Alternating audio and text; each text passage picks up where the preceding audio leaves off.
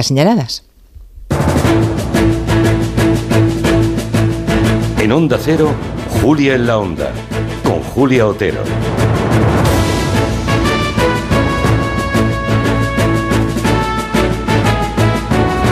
Quien compra lotería no sabe matemáticas. Quien desprecia a los que lo hacen no sabe psicología.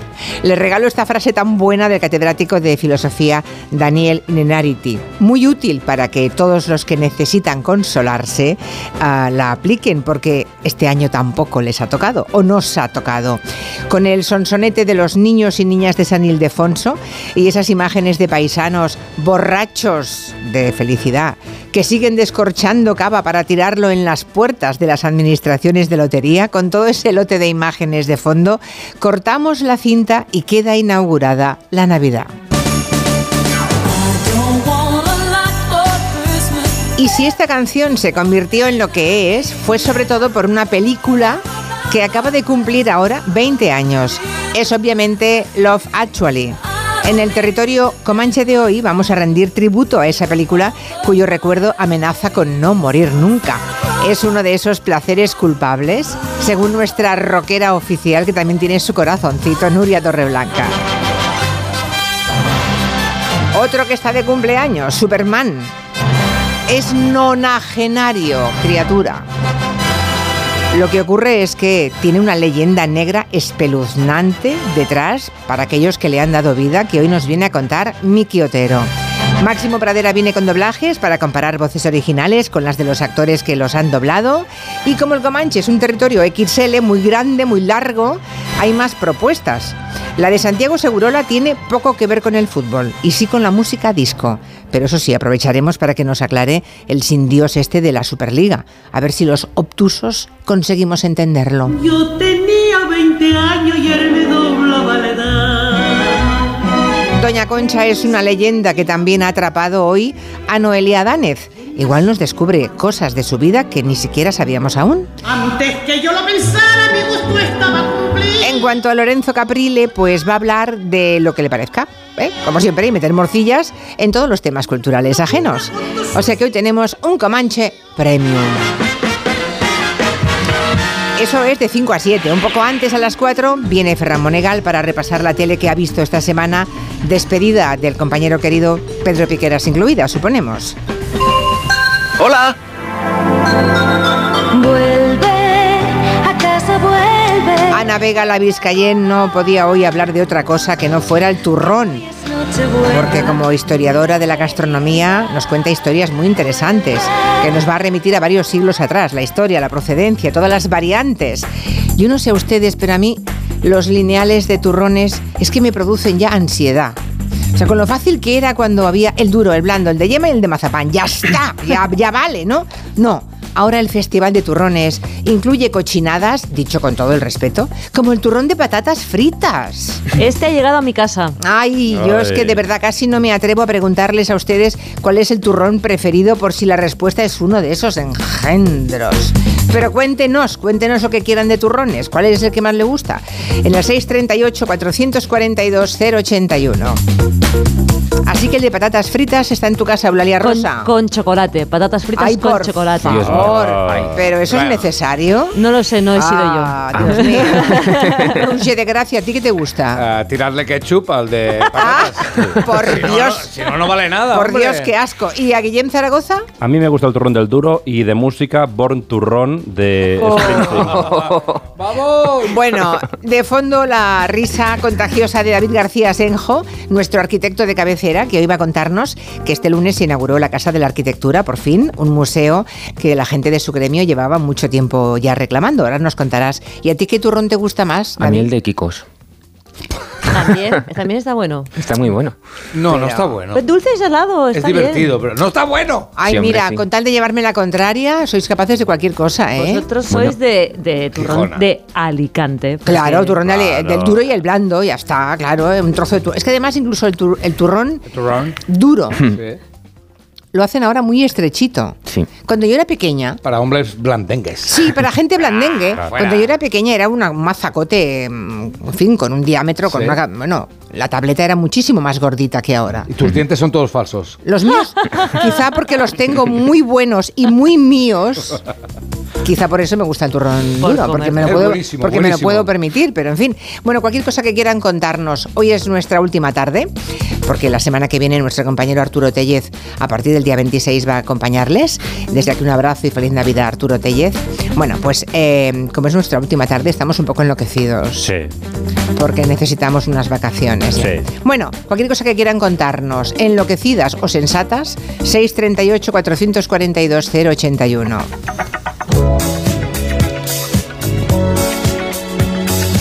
Bien, como media España está resfriada o griposa, o con alguna variante del COVID, como hoy es el día del termómetro y hay mucha gente con fiebre, hemos pensado...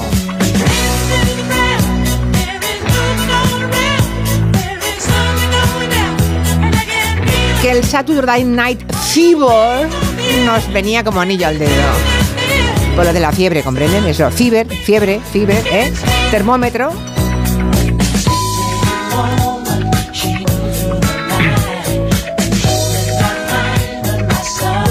Estos también cortaban bien el duro, ¿eh? Los hermanos Git. Sí, con la cadera. No, con la piñata.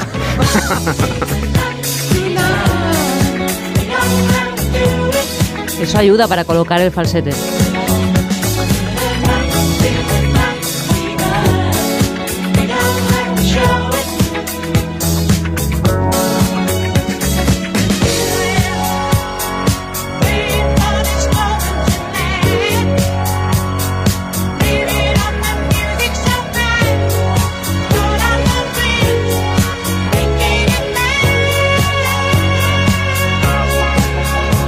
Auténtico espíritu navideño, nos dice un oyente, después del incidente a las 3 de la tarde en que no hemos podido comunicarnos, ¿se ha confirmado la ruptura entre Madrid y Barcelona? Sois muy malos. Nada de rupturas. La operación salida, que es muy dura. ¿Tú crees que hablan así en casa? ¡Voy a sacar el perro! ¿Tienes algo del súper?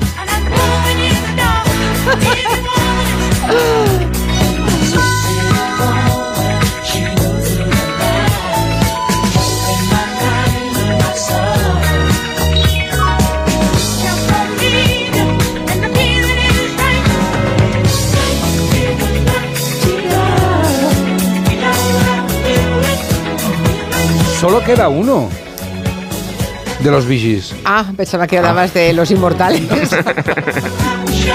El guapo.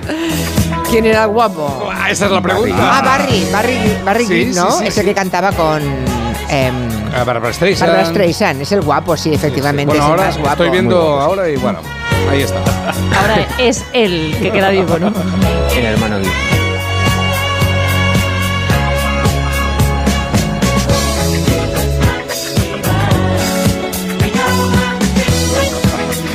Torreblanca nos dice que solo queda el de la barba.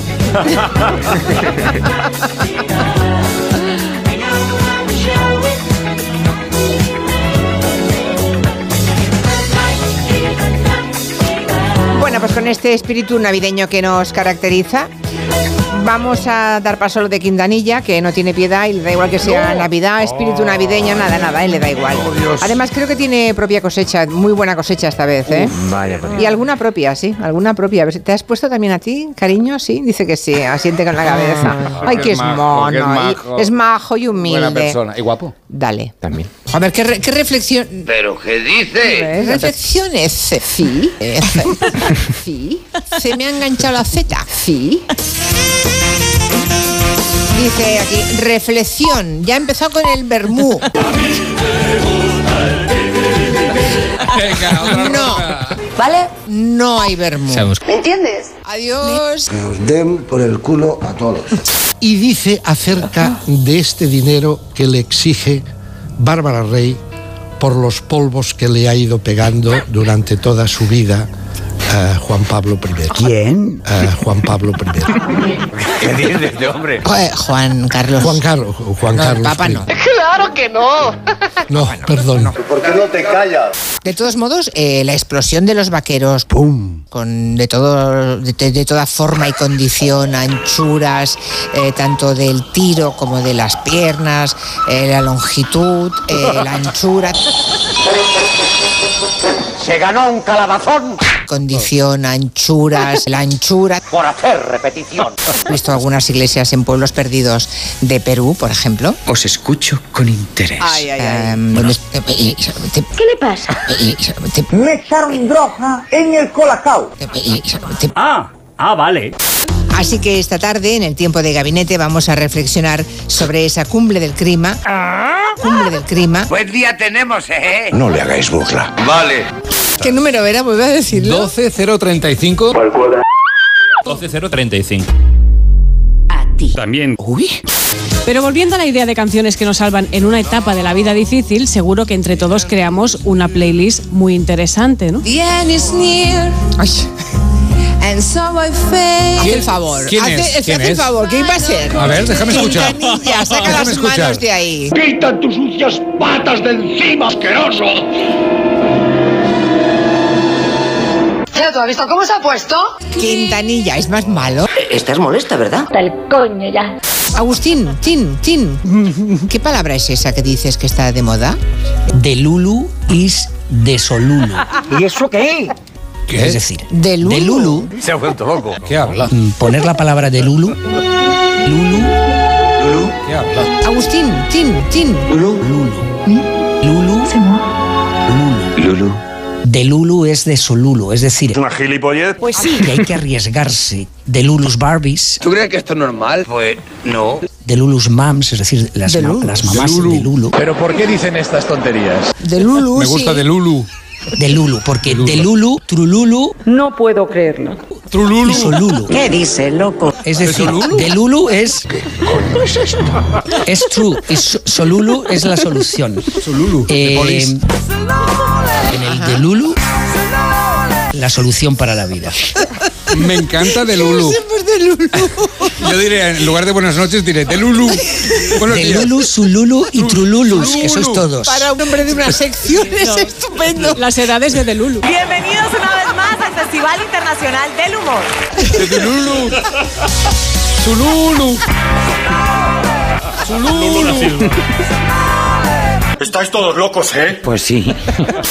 Hoy vamos a aprender lo que es una lúnula. De Lulu. Me gusta sí. de Lulu. ¿Qué? Nada que ver con de Lulu. De Lulu, ¿no? No. Qué Lúnula. Joder, joder.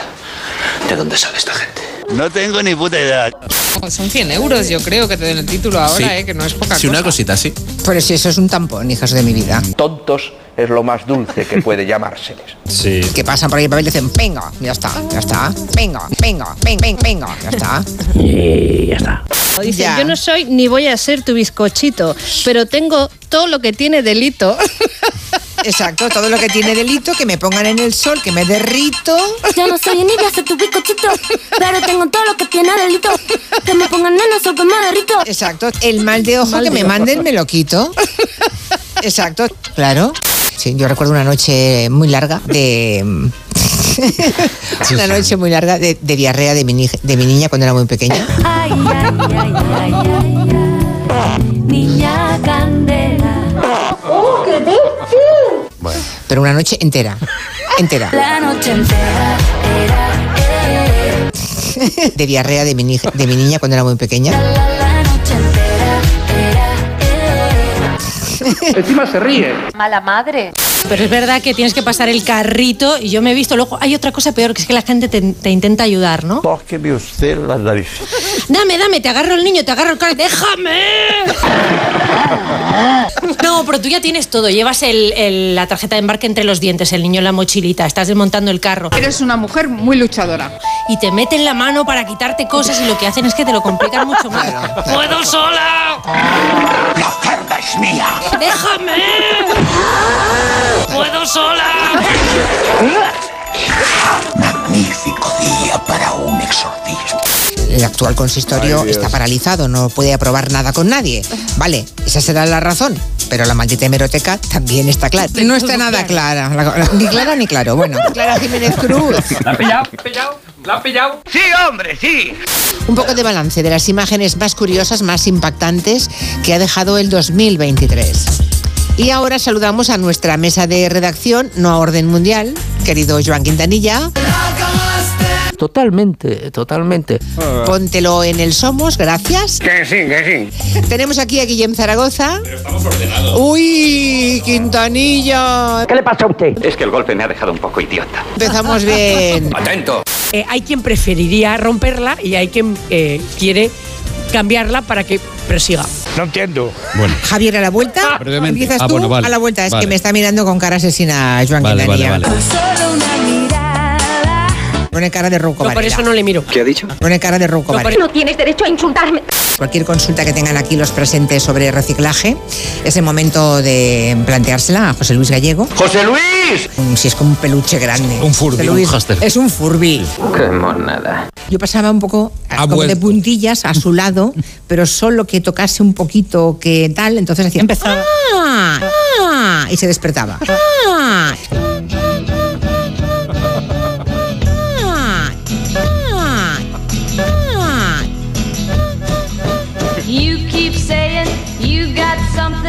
for me. Puedo sola. Déjame.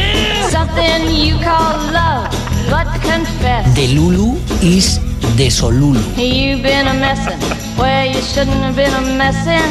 De Lulu, Me gusta sí. de Lulu. And now someone else is getting all your best. Y te meten la mano. Puedo sola. These boots are made for walking. Puedo sola. And that's just what they'll do. Déjame. One of these days, these boots are gonna walk all over you. Una noche muy larga de, de diarrea de mi, de mi niña cuando era muy pequeña. De Lulu, Trululu. Yeah. Cumple del clima. Cumple del clima. Cum- cum- cum- Cumple del clima. Cum- cum- cum- Cumple del clima. Déjame. De Lulu. Me sí. gusta de Lulu. Puedo sola. ¿Y qué somos? Somos el cerebro. ¿Usted cree? O sea, somos el cerebro. Creo que no. ¿Qué somos? Pues somos tonticos, Puede ser. ¿Qué somos? maricas malas. Coño, lo sabía. ¿Qué, qué, qué cojones somos? Pechos grandes, los penes grandes. Somos humanos. Ay. Dios bueno, mío. Dios mío. Menuda cosecha. Por si no la reconocen, si se perdieron el día, esa voz que han escuchado, ¡déjame! ¡Puedo sola! Esa Neima León, Sí, sí, esa tremendo. vocecita tan normal y tan dulce que tiene habitualmente. Dios mío. Ya ven en qué se puede convertir, esa niña del exorcista. Totalmente. Que no nos ha tocado la lotería, no pasa nada. A partir de mañana se puede cambiar el décimo por algo muy suculento. Escuchen. Pues sí, por una croqueta. Atención, porque un local de comidas de Gijón se llaman Como en Casa, en Contrueces. ¿Qué pasa? Les llevas el décimo que no te ha tocado Bueno, claro. y te lo cambian por una croqueta de jamón o de bacalao. Décimo por croqueta, como premio de consolación. Pues mira que Monegal se, mm, Sí.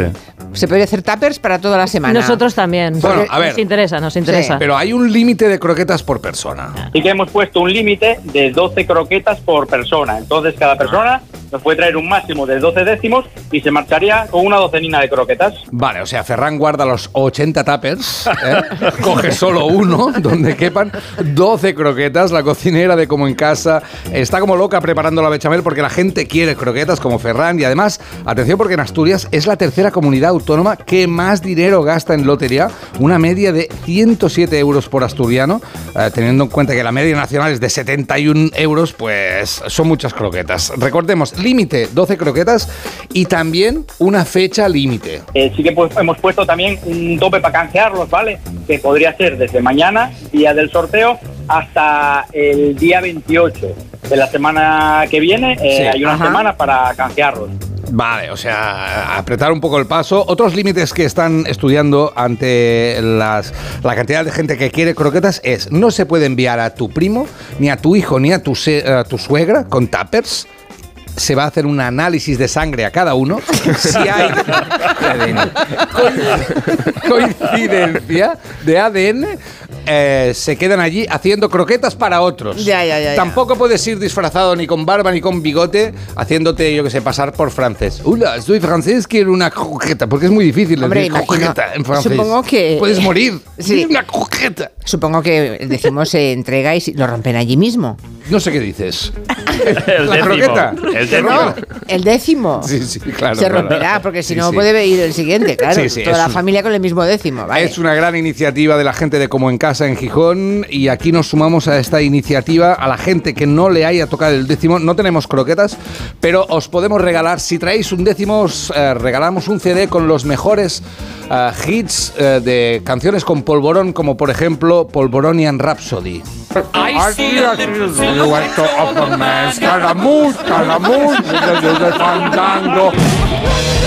Ay, bueno. Y esta persona ha sido elegida una de las mejores en la auditoría de ayer. Yo no puedo comprender. No, yo tampoco. Mi madre tampoco, ¿eh? Este lunes se inauguró la Casa de la Arquitectura, es ese museo de los, eh, de los arquitectos, de la arquitectura, que llevaban, llevabais muchísimo tiempo reclamando, ¿no? Nunca se había acabado de formalizar la cosa. Los oyentes estarán preguntando, ¿un museo de la arquitectura? ¿Qué se puede encontrar en un museo así? ¿Cómo se puede explicar un edificio sin visitar, sin entrar en ese edificio? Así que tienes que contarnos qué se pone en un museo de arquitectura. Pues eh, la verdad es que es complicado, porque el espacio al final se entiende recorriéndolo y esto era un problema que planteaba ya una iniciativa anterior que era el Museo Nacional de Arquitectura y es al que viene a sustituir esta Casa de la Arquitectura, porque la naturaleza de la arquitectura del urbanismo la verdad es que limita extraordinariamente la incorporación de elementos eh, expositivos con trozos de arquitectura, trozos de calle, ¿no? Puede llevar es un trozo de calle, un trozo de ciudad, pero quedan desconte- descontextualizados. Entonces lo que se suele mostrar son planos, maquetas, fotografías de los edificios y en algún caso pues recreamos espacios en los que se hace, nos podemos hacer una idea de cómo pueden vivirse esos interiores arquitectónicos, que no es distinto de lo que ocurre en otros museos que reproducen el ambiente original en el que se crearon las obras de arte. Pero también se puede apostar por aplicación de nuevas tecnologías como gafas inmersivas, pero de momento se sigue confiando en buenos dibujos, fotografías bien elegidas de los espacios y una selección de maquetas. Y así ha arrancado esta Casa de la Arquitectura que se estrenó el, eh, que se inauguró el, el lunes. No se le ha dado demasiado bombo y platillo, ¿no? Pues muy poco. Muy verdad. poco, al menos no, no. en fin, no. Estuvo eh, la, vamos, la inauguración oficial fue con, con la ministra de Vivienda y con el presidente Pedro Sánchez y luego por la tarde hubo una reinauguración para que todos los profesionales de, de Madrid y bueno y de, de otras de otras localidades pudiéramos Sí. ir a visitarla. Yo estuve por la mañana, estuve por la tarde, por la tarde fue un poco más de fiesta, pero no mm, eh, creo que es un problema que tenemos los arquitectos eh, desde las instituciones que manejan arquitectura que no, no somos capaces de conectar con la gente. Es- Esta es una iniciativa para tratar de, de hacerlo, pero si en el momento en el que inauguras un museo, eh, yo no he leído la noticia en casi ningún periódico, entonces pues da un poco de pena. Pues sí, la verdad. Eso Sí. es que sois malos relaciones públicas de Eh, vuestro trabajo, ¿no? exactamente, sí, Que no entonces- tenéis contactos con los medios de comunicación, que no, bueno, claro. Y luego tampoco, también Ni es verdad que no se habla, no se habló, ya, no, sí, es atractivo, claro que es. Eh, cuando aquí haces estas clases que nos das de arquitectura todos los viernes o antes otros días de la semana, el público lo agradece, les encanta. Eh, también nosotros aprendemos cosas.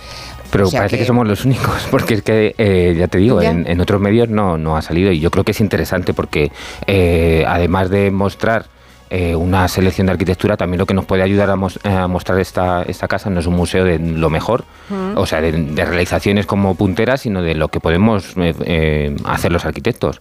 Eh, hay talleres para niños, eh, se ha inaugurado una página web que yo creo que es de momento la herramienta más afinada que tiene esta casa de arquitectura, que permite conocer muchas obras, pero también hacer itinerarios por ciudades, conocer la historia de edificios y esos talleres, por ejemplo, el, el- el lunes hubo un taller para niños que hizo una compañía de la universidad que se llama Almudena de Benito con una iniciativa que se llama Chiquitectos, entonces fueron dos colegios, uno estuvo el, el presidente y otro la ministra y con materiales que pueden tener cualquiera en su casa, pues eh, diseñan espacios de ciudad, transforman el espacio en el que estaba haciendo el taller, O sea, son iniciativas muy interesantes, pero que habrá que intentar que, que lleguen a más gente, claro.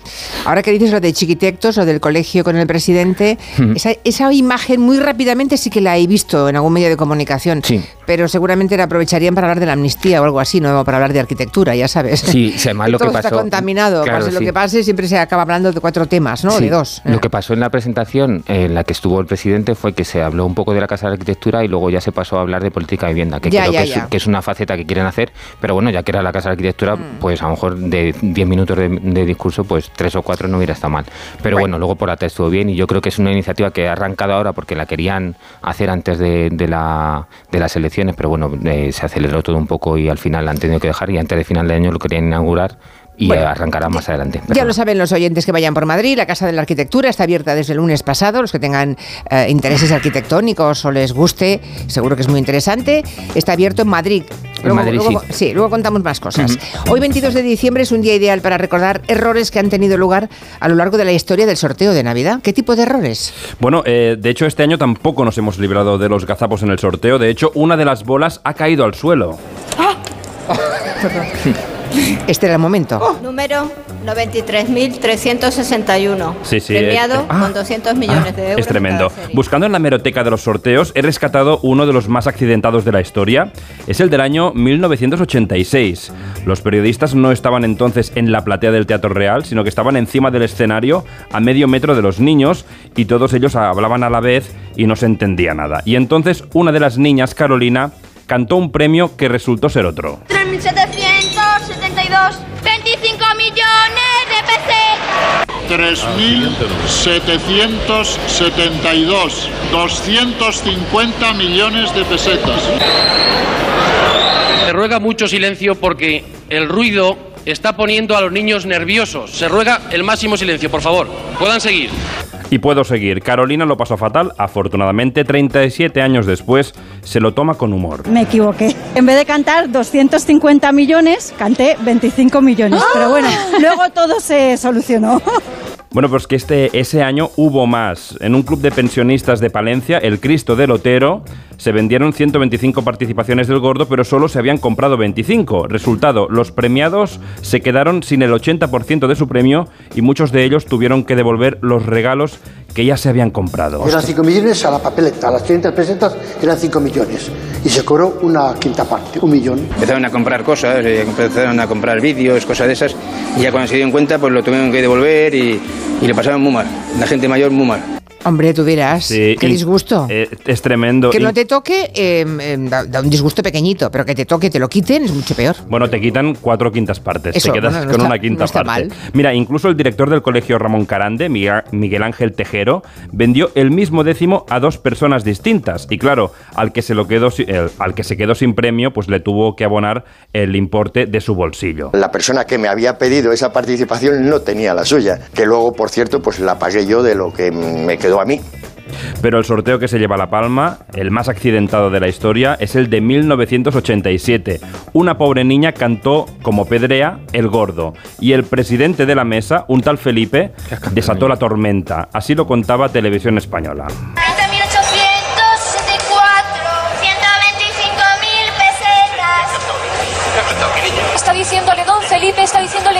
Cantado aquí a la niña. Está diciéndole que has cantado aquí mirándole con unos ojos, la verdad que le está reprimiendo. Está regañando a la niña y va a la mesa. Es don Felipe el que ha recriminado a la niña. ¿Qué es lo que era? ¿Qué premio? Dice la niña que no sabe qué premio es. Don Felipe recrimina a los periodistas. Por favor, silencio. Se ha cantado la bola 20.064, es decir, 20.064, que debía haberse cantado con 250 millones de pesetas. Bueno, y después de ese momento se hizo famosa la frase ¿Qué has cantado, niña? ¿Qué has cantado, niña? Caray, no sé quién era el tal Felipe, pero qué malas pulgas, ¿no? si a mí me encanta, yo repito, ¿eh? es que eh, durante los años 80 los periodistas estaban eh, encima de la platea, encima del escenario y podían preguntar directamente a los niños una vez i- iban fuerte, y es venían de la mesa de cantar el premio, eh, les entrevistaban, o sea, se paraba el, el sorteo y podías entrevistar al niño. A ver qué nos cuentan. A mí me encanta, soy clásica, el turrón, el blando y el duro, pero sobre todo si me tengo que elegir uno, el blando. Mmm, está exquisito. Yo estoy con Julia. Es que en mi casa cuando éramos, yo cuando era pequeña había duro, o sea, el alicante, almendra, blando, yema y guirlache. Me hacía mucha gracia el nombre.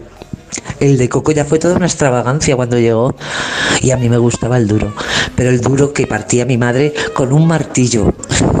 La tarde de Nochebuena decía, Elena, tráeme el martillo para partir el turrón. Era maravilloso. El turrón y el duro y el blando. Lo otro no ye turrón. Dejémonos de historias y de contarme vida a estos moderneces. Pero nadie ha dicho el turrón de piña, ¿verdad que no? No existe. en- entonces, ¿por qué le ponen piña a la pizza, hombre? Vaya lío. Quiero lamer la sal que traes de la playa. Pedir asilo debajo de tu toalla. De 3 a 7 en Onda Cero, Vámonos, Víctor. Julia en la Onda. Con Julia Otero.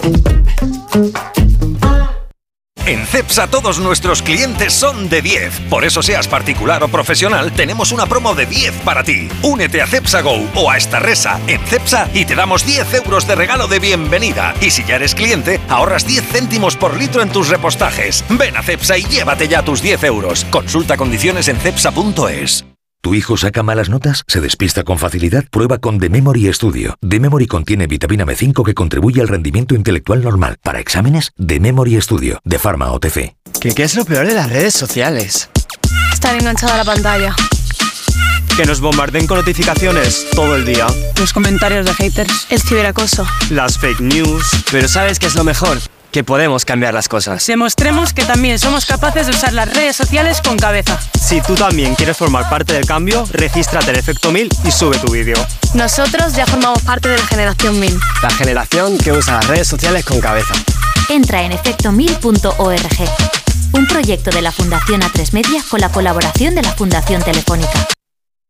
Su alarma de Securitas Direct ha sido desconectada. Anda, si te has puesto alarma. ¿Qué tal? Muy contenta. Lo mejor es que la puedes conectar cuando estás con los niños durmiendo en casa. Y eso da muchísima tranquilidad. Si llego a saber antes lo que cuesta, me la hubiera puesto según me mudé. Protege tu hogar frente a robos y ocupaciones con la alarma de Securitas Direct. Llama ahora al 900-272-272.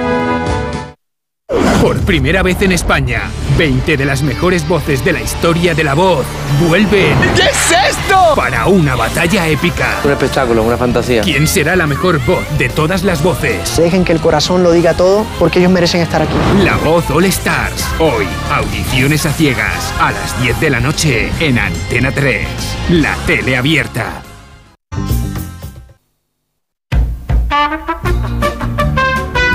En Onda Cero, Julia en la Onda. Con Julia Otero. Hola, buenas tardes. Eh, sé que estáis hablando de turrón, pero se me ha puesto los pelos de punta al escuchar el sorteo del año 87, el de que has cantado niña, porque en ese momento eh, en casa de mi abuela había una papeleta con ese número, con el 20.064, y nos tocó el gordo. ¡Wow! ¡Wow! Imagínate pensar que te ha tocado la pedrea que dices, bien, bueno, no está mal. Y luego es el gordo. El gordo. Qué bien. Nos podría haber dicho ese oyente si luego tuvieron algún gesto con la niña, porque es verdad que se hacía. La gente a la que le tocaba el premio a Sí. veces contactaba con los niños cantores, entonces eran solamente niños. ¿eh? Y a veces les daban algún tipo de aguinaldo, una propina y demás, ¿no? Pero no, mira, no me he atrevido a preguntar nunca a ningún oyente. ¿Le ha tocado el gordo? Y mira por dónde nos hemos encontrado. O sea, existir existen, ¿eh? No está mal. Hoy es el día también en que empiezan las vacaciones escolares, el día de muchísimos festivales navideños escolares, por tanto, Blalia. ¿Y sabéis lo que significa eso? Pues significa que hay niños vestidos de castor en lugar de pastor, que hay versiones de lo factual en todas las escuelas, que el árbol 1 y el árbol 2 están robándole el show al Belén viviente, que hay padres agobiados y sobre todo que por fin, por fin terminan los ensayos en casa de los villancicos con la flauta.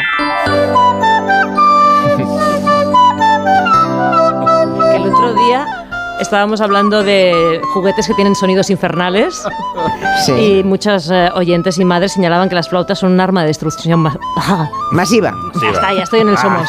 Arma de destrucción masiva. Pero si tu hijo toca la flauta fatal, aún puede triunfar, porque hay un fenómeno en YouTube que lo está petando que se llama Shitty Flute. ¿Y qué significa shitty flute? Shitty flute significa flauta de mierda. Ah, es lo que parecía. Sí, sí. Flauta, qué bien, no me digas. Flauta mierdosa, como esta que estamos escuchando, forma parte...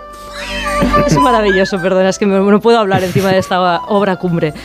Es, es- forma parte de un recopilatorio de villancicos que se llama Mal Nadal, o sea, Navidad Mal, de un señor que se llama Fran Fonrodona, que ha decidido grabar todos los villancicos habituales con una shitty flute, una flauta de mierda. Ya. Y está, lo está petando en, en YouTube y en Internet porque es un fenómeno que lleva ya varios años funcionando y hay de todo. Hay mm, todo tipo de clásicos, como por ejemplo este. ¡Qué dolor! Disfrutadlo, disfrutadlo. ¿Hay, hay otro? ¿Hay otro? No, no, no, es que esto es, esto es una maravilla. O sea, ¿No lo habéis escuchado nunca? No, nunca. Pues se, us- se usa mucho en vídeos y en memes para escenificar realmente lo que es el hundimiento del Titanic. por Y de, ejemplo. la, y de la madre y el padre que lo escuchan. Claro. ¡Oh, por Dios! Es horrible, por O sea, Dios. tú quieres, por ejemplo, hacer un vídeo de los últimos partidos del Barça. Pones la shitty flute de Titanic. ¿Y esta? Este me gusta mucho porque hay varias flautas. Es ajá, ¿no? Exacto, Es polifónico. Es polifónico. Yo creo que se podría shitty flutear la sintonía de Hello. Podríamos no, no, hacer no, no, ni se os ocurra. y el gabinete Hola, para no. que así se callan los gabineteros cuando empieza a sonar el shitty flute. Bueno, el caso es que, a más allá de torturaros un poquito con estas Hay perros flautas, que lo están pasando muy mal ahora, de verdad. Sí. te lo digo. Perros en casa que están sufriendo. Oye, tú pones eh, polvorones en la boca y cantas sí, es verdad, eh, perdón, Bohemian perdón. Rhapsody, ¿sabes? Yo puedo poner City Flute si quiero. Bueno, el caso es que me he preguntado... Ya está, ya está, Joan. eh, Gracias. No puedes ni tú. No, No, puedo, no, no puedo. es Ya está. horrible. Pero bueno, eh, hay muchos padres que sufren esto y yo quiero empatizar con ellos. Entonces... mm, Ah, haberlo pensado antes. Haberlo pensado. Me he preguntado, ¿por qué esta obsesión de enseñar la flauta en los colegios? ¿Qué tiene la flauta que no tengan otros instrumentos? Pues se lo he preguntado a un flautista profesional, que es Eloy Fuguet, que me cuenta esto. La mayoría de los instrumentos de viento tienen una resistencia al soplo. Si tocas un saxo, si tocas un oboe, si tocas una trompeta o un trombón, tiene una cierta resistencia. Con la flauta de pico no pasa eso. Todo el mundo, todos nosotros hemos tocado alguna vez la flauta de pico con la nariz, porque sabemos que si, que si entra aire dentro del instrumento, ya suena. Lo que pasa es que de sonar a que suene bien necesita de un trabajo previo. Yo tenía un profesor que decía que la flauta de pico es un instrumento muy agradecido los dos primeros años y terriblemente a- desagradecido el resto de tu vida, porque avanzar en el instrumento y hacerlo sonar bien, pues es complicado. O sea, que suene la flauta por casualidad es fácil, pero que suene bien, eso ya es otra cosa. Pero ¿por qué no tiene resistencia la flauta dulce? ¿Por qué no le ponen un mecanismo de resistencia? Para que los niños no la toquen. Para que cueste más Que- tocar. que mueran los la- no, porque el instrumento es así, sin más. Claro. Pero es una ventaja y un inconveniente. también. Es que sacar un solo, una sola nota de una trompeta no sabéis lo complicado que es. Yo que tengo ya, dos ya, trompetas ya, ya. en casa de mi padre, dos es imposible sacar un sonido. ¿Y lo intentas cada día? No, cada día no. Hace mucho que no lo intento. Pero siempre que lo intenté, alguna vez he sacado un- una cosa así, pero. Sí, el, el oboe, por ejemplo, también dicen que es muy, muy, muy es difícil. muy difícil, todo es labio, es labio y mejilla por dentro, ¿eh? O sea, tú Como un recuerdas. hámster, como un hámster. ¿Tú recuerdas la cara de Louis Armstrong cuando tocaba Sí, la ¿verdad? trompeta? Pues eso. Pues eso, eso es. El caso es que como aprender a hacer sonar la flauta es muy sencillo, se ha convertido como que la flauta es un instrumento en el que solo pensamos como herramienta escolar. Si todos los instrumentos de cuerda que tuviéramos en nuestro imaginario colectivo fueran los primeros años de un niño tocando el violín, que es una cosa terrible de escuchar, pero no tuviéramos el contrapeso del violín como instrumento profesional, pues no nos gustaría el violín. Y la falta de lo que le falta para tener prestigio en nuestro país es de contrapeso de visibilidad profesional. El consejo que les, daría es que intentaran ver con sus hijos vídeos de flautistas profesionales. O sea, que no solo es shitty flute, por favor, padres que tenéis a hijos en casa, mm, ponerles mm, vídeos de flautistas profesionales como el cuarteto Wi- Windu que estamos escuchando, porque hay muchos flautistas buenos y con mucho talento en España. Es como la batería. Hay gente que compra una batería porque dice, bueno, la puede tocar cualquiera. Sé, un buen batería tiene que ser también. No, y que si- Hacer, hacer sonar la batería soplando es muy difícil. muy difícil, hay que soplar muy fuerte, de verdad. Sí, pero a todo el mundo le puede dar mazazos, ¿no? Volvemos al tema de la Casa de la Arquitectura, esa que se acaba de inaugurar en Madrid el pasado, eh, el pasado lunes. Allí se puede ver 5.000 proyectos de arquitectura contemporánea. Imagino que se ve a través de maquetas, ¿no? Vídeos, eh, dibujos. De momento maquetas. En lo que Maquetas está- los 5.000 proyectos están en la página web y poco a poco, a partir de marzo, empezará a haber más, más exposiciones. Oye, ¿y esto no estaba ya previsto en el 2006? Se- ¿No se dijo que en el 2006 se iba a crear un museo de arquitectura y urbanismo? Sí, en 2006 hubo, eh, o sea, hubo un decreto que lo, que lo creaba, eh, hubo un concurso para rehabilitar el Banco de España de Salamanca para que alojara el, el- el Museo de Arquitectura porque el de Urbanismo iba a estar en Barcelona, pero llegó la crisis y, se, y quedó apartado. O sea, de haber un museo de arquitectura en Salamanca y uno de urbanismo en Barcelona, se ha pasado a que todo esté en Madrid. A que todo es en Madrid, sí, que es ah, un muy problema. bien, viva el centralismo. Exactamente, yo creo que lo que han hecho ha sido aprovechar un espacio que ya era del ministerio, que estaba eh, infrautilizado porque bueno se había ido reformando poco a poco, pero bueno, al final era para cuatro exposiciones y alguna conferencia. Entonces, el hecho de que esté al lado del, del ministerio va a intentar darle un poco de, de vidilla, pero tenemos ese problema que está en Madrid, eh, cuando ya se había previsto que estuviera en otros sitios. Entonces, además se añade a que este está en Ma- en Madrid, ¿Qué ha pasado? Lo han Pues- abducido, creo. Sí, el- en el acaban de acaban de abducir, sí, Está ahí arriba, está ahí arriba. a David García Senjo, algo pasa. Es un ruido en el estudio, ¿no? Ahora, bueno, lo espera. Vamos a ver si lo recuperamos. Sí, sí. mientras- no sé qué está pasando, a ver si en control central lo arreglan. Ahora ya sí. Ahora, ahora. ¿Estás en Madrid? Estoy en Madrid, sí, sí. Ah, ¿estás en Madrid? y estás aquí. volando. Ha No sé. un ruido en el estudio rarísimo. no sé. Sí, muy raro. Eh, bueno, lo que iba, que está en Madrid y además de que el, mm, está el centralismo de que casi todo se hace aquí, pues casi todas las competencias en materia de, de urbanismo y vivienda están en las comunidades autónomas. claro, se ha transferido. claro. Lo ideal sería que eh, esto fuera una iniciativa en la que gran parte de los, de los fondos que hay por toda España pues se empezaran a digitalizar y que fuera un- una herramienta, o sea, que más que un lugar fuera una herramienta que sirviera para los investigadores y para que toda la gente empezara a poder acceder a Está muchos nuevos archivos que minis- están- está en nuevos ministerios, ¿verdad? Está en un ministerio, sí. En nuevos ministerios. Bueno, para aquellos que tengan interés, si van a ir estos días o próximamente a Madrid, ya lo saben, en arquerías de nuevos ministerios encontrarán esta casa de arquitectura. Bueno, hay una, mm, hay una campaña muy interesante, muy divertida, eh, que habla de las fiestas o de la cena de Navidad. La agencia BAP Conde, de Miguel Conde, acaba de lanzar una, una campaña muy original para evitar que los comensales hablen constantemente de política. Y lo que te recetan para eso es el acitilop. Acitilop. Joana. Suena así. Ante esta cascada creciente de crispación, nace Acitilop, la solución para salvar tu Navidad. Para que por fin disfrutes al 100% de las cenas navideñas. Un diseño ergonómico con un botón que mutea todos esos temas polémicos y potencialmente conflictivos, como la política. Para que solo hables de temas Acitilop. Habla de lo rápido que crecen los niños, el vestido de la pedroche, de si el mejor turrón es el blando o el duro, o de si Mariah Carey debería jubilarse. Bueno, Julia, y esto no es todo, porque el botón Acitilop, no, mm, si no funciona, pues puedes optar por otro invento. Y si necesitas un extra de ayuda, ábrelo y utiliza el polvorón. ¿Qué es? El primer polvorón que mutea hasta el más turras. Mejor tomar sin agua para no poder hablar. Pura efectividad para que algunos hablen menos. ¿Quieres tener razón o quieres ser feliz? Elige ser feliz. Salvemos las navidades. Bueno, Acitilop, Salvemos las navidades. Acitilop y Polvorov. ¿Qué es acitilop?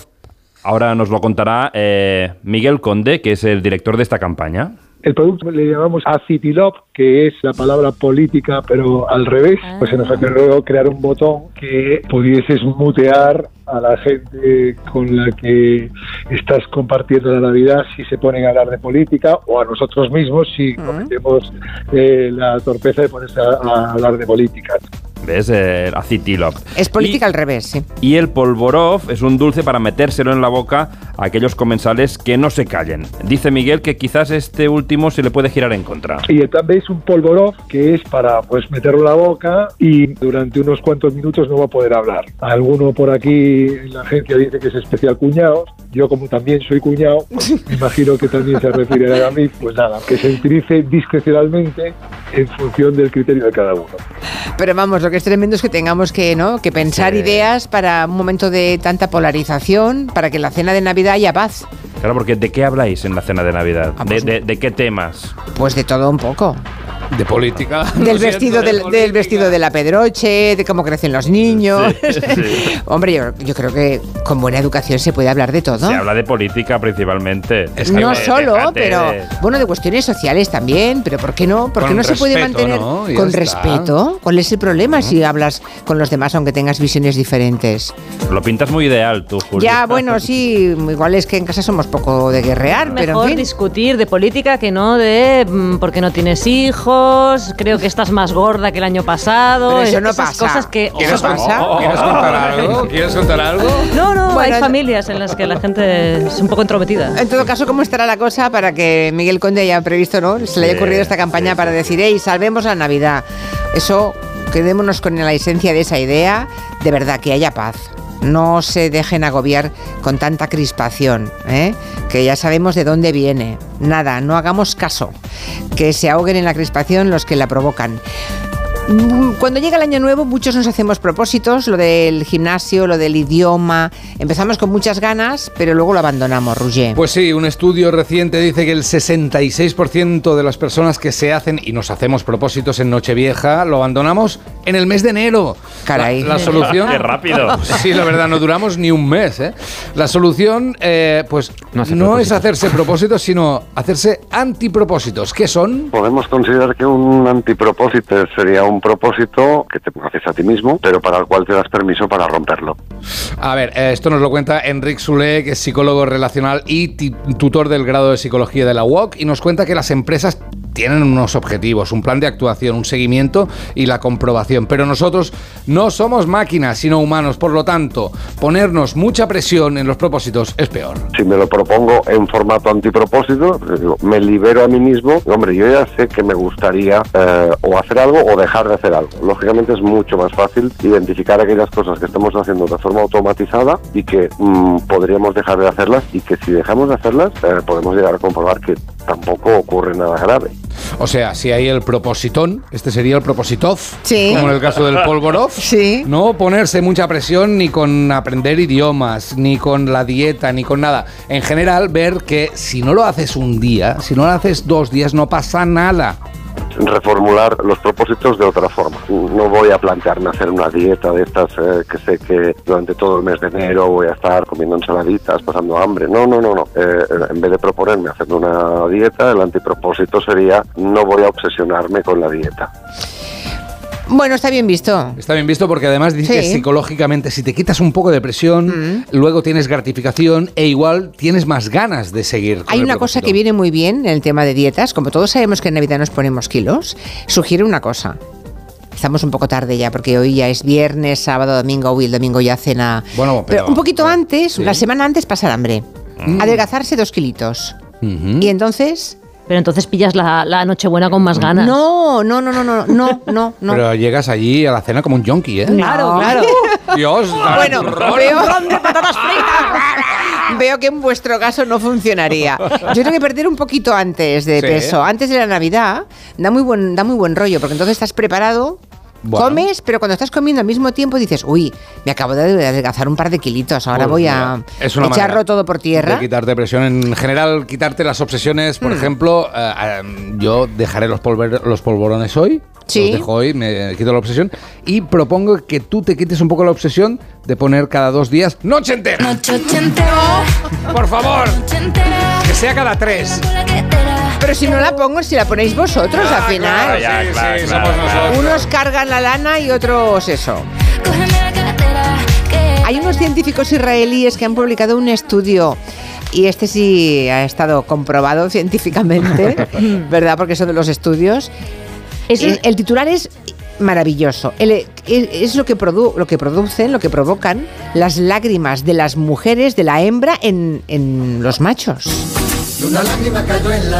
A ver, el estudio se ha publicado en una revista que es real, que es eh, LOOS Biology, que es una revista científica con impacto. Tú la lees cada día, Eulalia. Cada día, cuando me despierto, digo, de No, pero este artículo sí que lo hemos leído. me tomo el café y me leo el POLS. Bueno, eh, pues es un estudio que dice que las lágrimas de las mujeres contienen sustancias químicas que bloquean la agresividad de los hombres. Lo hemos leído, la verdad es que la, la mayoría de la parte de la investigación está basada en estudios previos que están hechos en roedores, en concreto en ratones y en ratas topociegas, ¿vale? Que han estado estudiando que las lágrimas contienen una serie de, de productos químicos unas ferormonas que Pero ¿cómo haces llorar a un topo? Ciego. A una topa. Yo quiero saberlo. Pues- bueno, bueno, ya lo investigaré. No, está bien, está bien. Le puedes, le poner, puedes ponerle mm, shitty flute un rato. hasta que llore. O cantar Bohemian Rhapsody eh, comiendo polvorones. Por ejemplo, pobre. Bueno, el caso es que se ha estudiado pues, con- en los ratones, sobre todo en roedores, que las lágrimas afectan a la agresividad y entonces reducen Guau. la agresividad entre, sobre todo entre machos. Lo que se quería estudiar aquí, en este estudio de unos científicos israelíes, era ver si se podía aplicar a los humanos. Claro.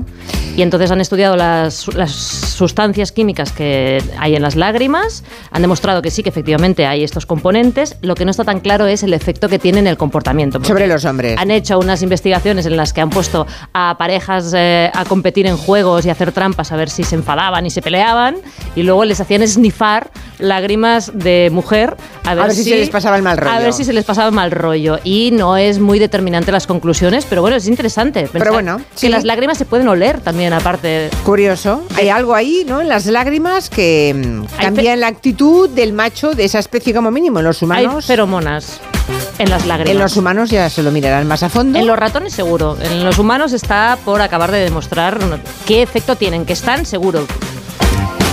David García Senjo, que pases feliz Navidad. Igualmente, ¿Estaréis en toda la familia en Madrid o no? sí.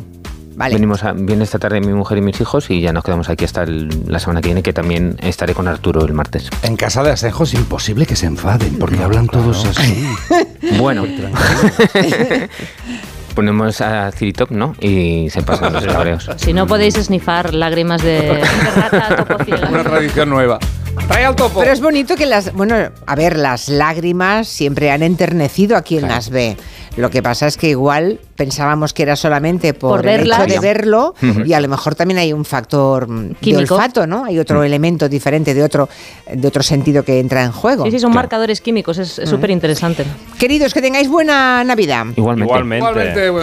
David, hasta la semana que viene, que estarás con Arturo Tellez. Exacto. Tú y buena parte de los colaboradores seguirán aquí con Arturo Tellez y nos reencontramos el año que viene, ¿vale? Con más fuerzas.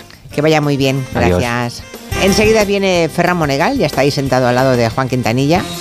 Feliz Navidad, Rusi de Gracia. De Lulu para todos. Feliz Navidad, Guillem Zaragoza. Y turrón del duro. Y Eulalia Rosa, feliz Navidad. Feliz Navidad.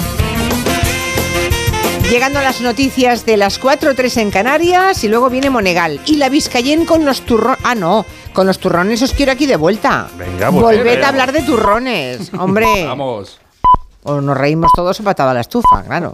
Noticias. Son las 4 de la tarde, las 3, 4 en Canarias.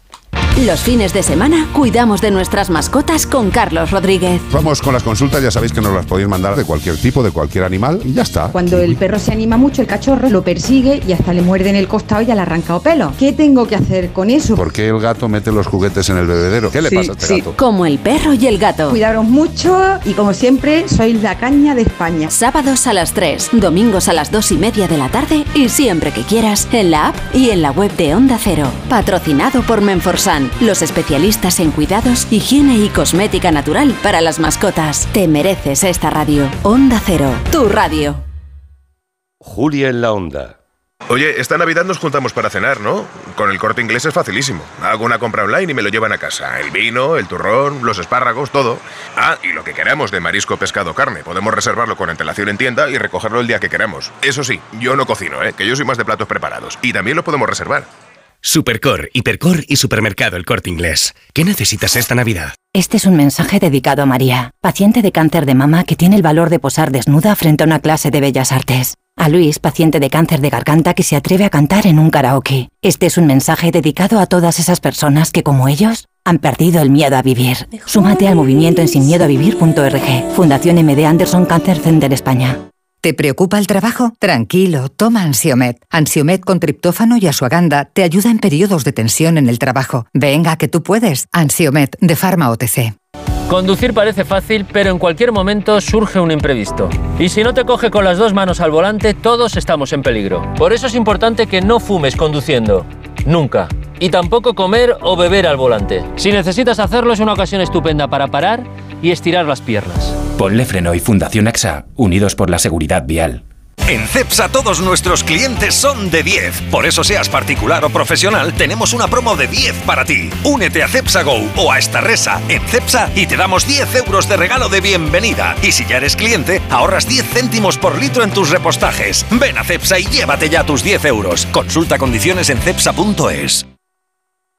Tantas horas delante del ordenador pueden pasar factura a tus ojos. Prueba el nuevo Devisión Lágrimas. Devisión alivia los síntomas de sequedad, irritación y cansancio ocular. Devisión Lágrimas. Este producto cumple con la normativa vigente de producto sanitario. Esta Navidad, nuestro equipo de campeones quiere seguir petándolo. Por eso te van a ayudar a encontrar tu dispositivo Samsung perfecto. Y es que por ser de mi Movistar tienes hasta 5 dispositivos Samsung. Smart TVs, smartphones, auriculares, con hasta un 40% de descuento para ti o para quien tú quieras. Te mereces una Navidad mejor. Infórmate en el 1004 tiendas o en movistar.es. No esperes a que te toque la lotería para salir ganando. Elige Aerotermia de Mitsubishi Electric y ahorra hasta un 80% en tu factura energética. Ecodan es tu aerotermia. Su alarma de Securitas Direct ha sido desconectada. Anda, si te has puesto alarma. ¿Qué tal? Muy contenta. Lo mejor es que la puedes conectar cuando estás con los niños durmiendo en casa. Y eso da muchísima tranquilidad. Si llego a saber antes lo que cuesta, me la hubiera puesto según me mudé. Protege tu hogar frente a robos y ocupaciones con la alarma de Securitas Direct. Llama ahora al 900-272-272. Codo a codo. Así salimos a la calle. Vamos a por todas. Nos levantamos a tope. Mano a mano. Nos superamos una y otra vez. Nos reímos, nos emocionamos. Porque contigo nunca estamos solos. Después de 85 años trabajando por una sociedad mejor para todos, en Grupo Social 11 tenemos claro que la igualdad de oportunidades se hace desde el respeto, codo a codo. Grupo Social 11. De la tarde.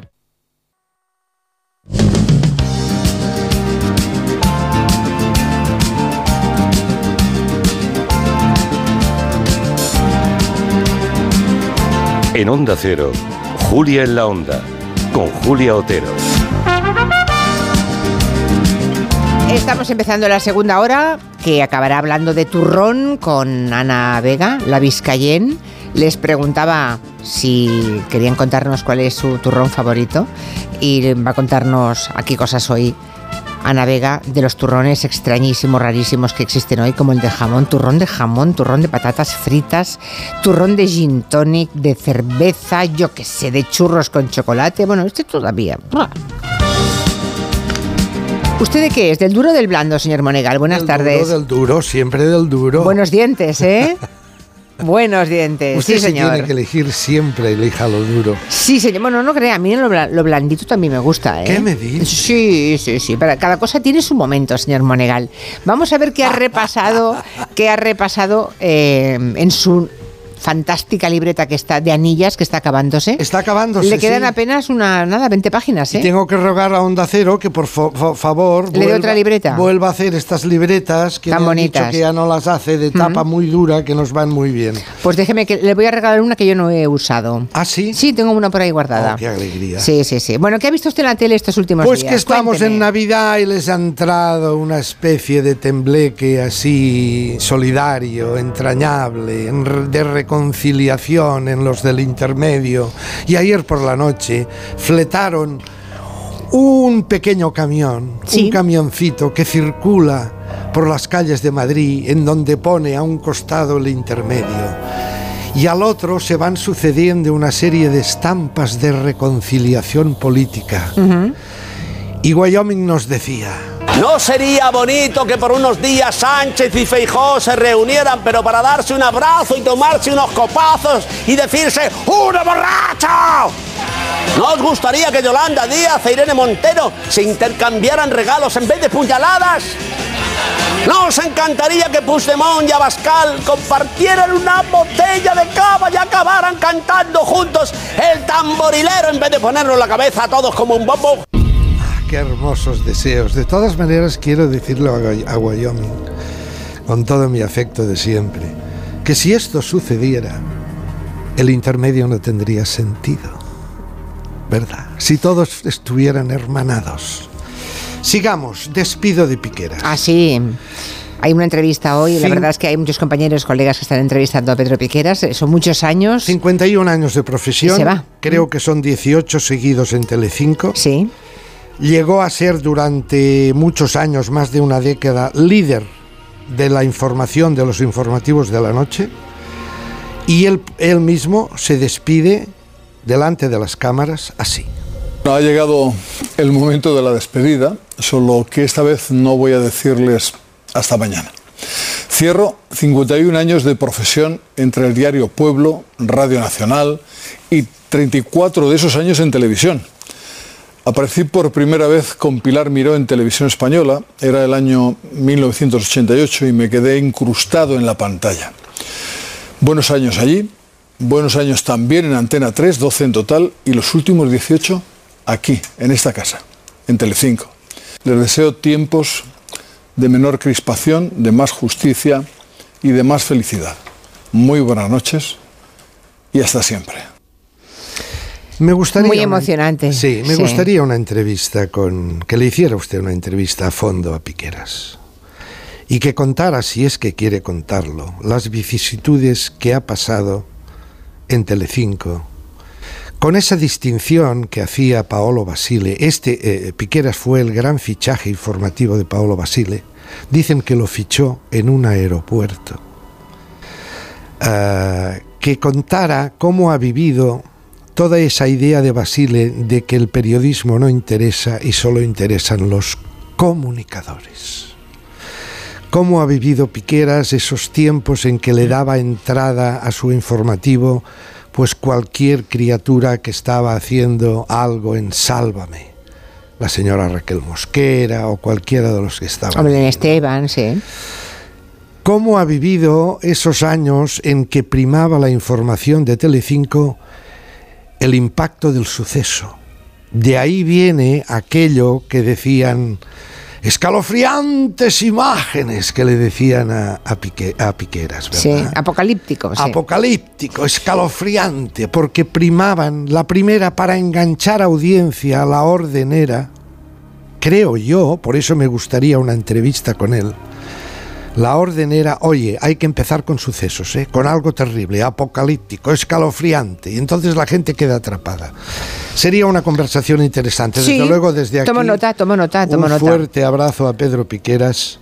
A mí me ha parecido siempre un informativo digno, por otra Sí. parte, un informativo bastante neutro. Y cosa que- que, en los tiempos que corren eh, es muy Es agradecer. difícil, es difícil Y él se ha mantenido siempre en cierta neutralidad informativa, sí. Y eh, lo que le conté la semana pasada de la entrevista que tuvo el otro día con Risto Mejide en Cuatro, en el Chester, cuando dice, dijo, yo desde que comencé me tomé como lema y como máxima no intimar ni relacionarme con el mundo de los políticos, ni siquiera rozarme hablar de ellos en tono profesional e informativo, pero luego...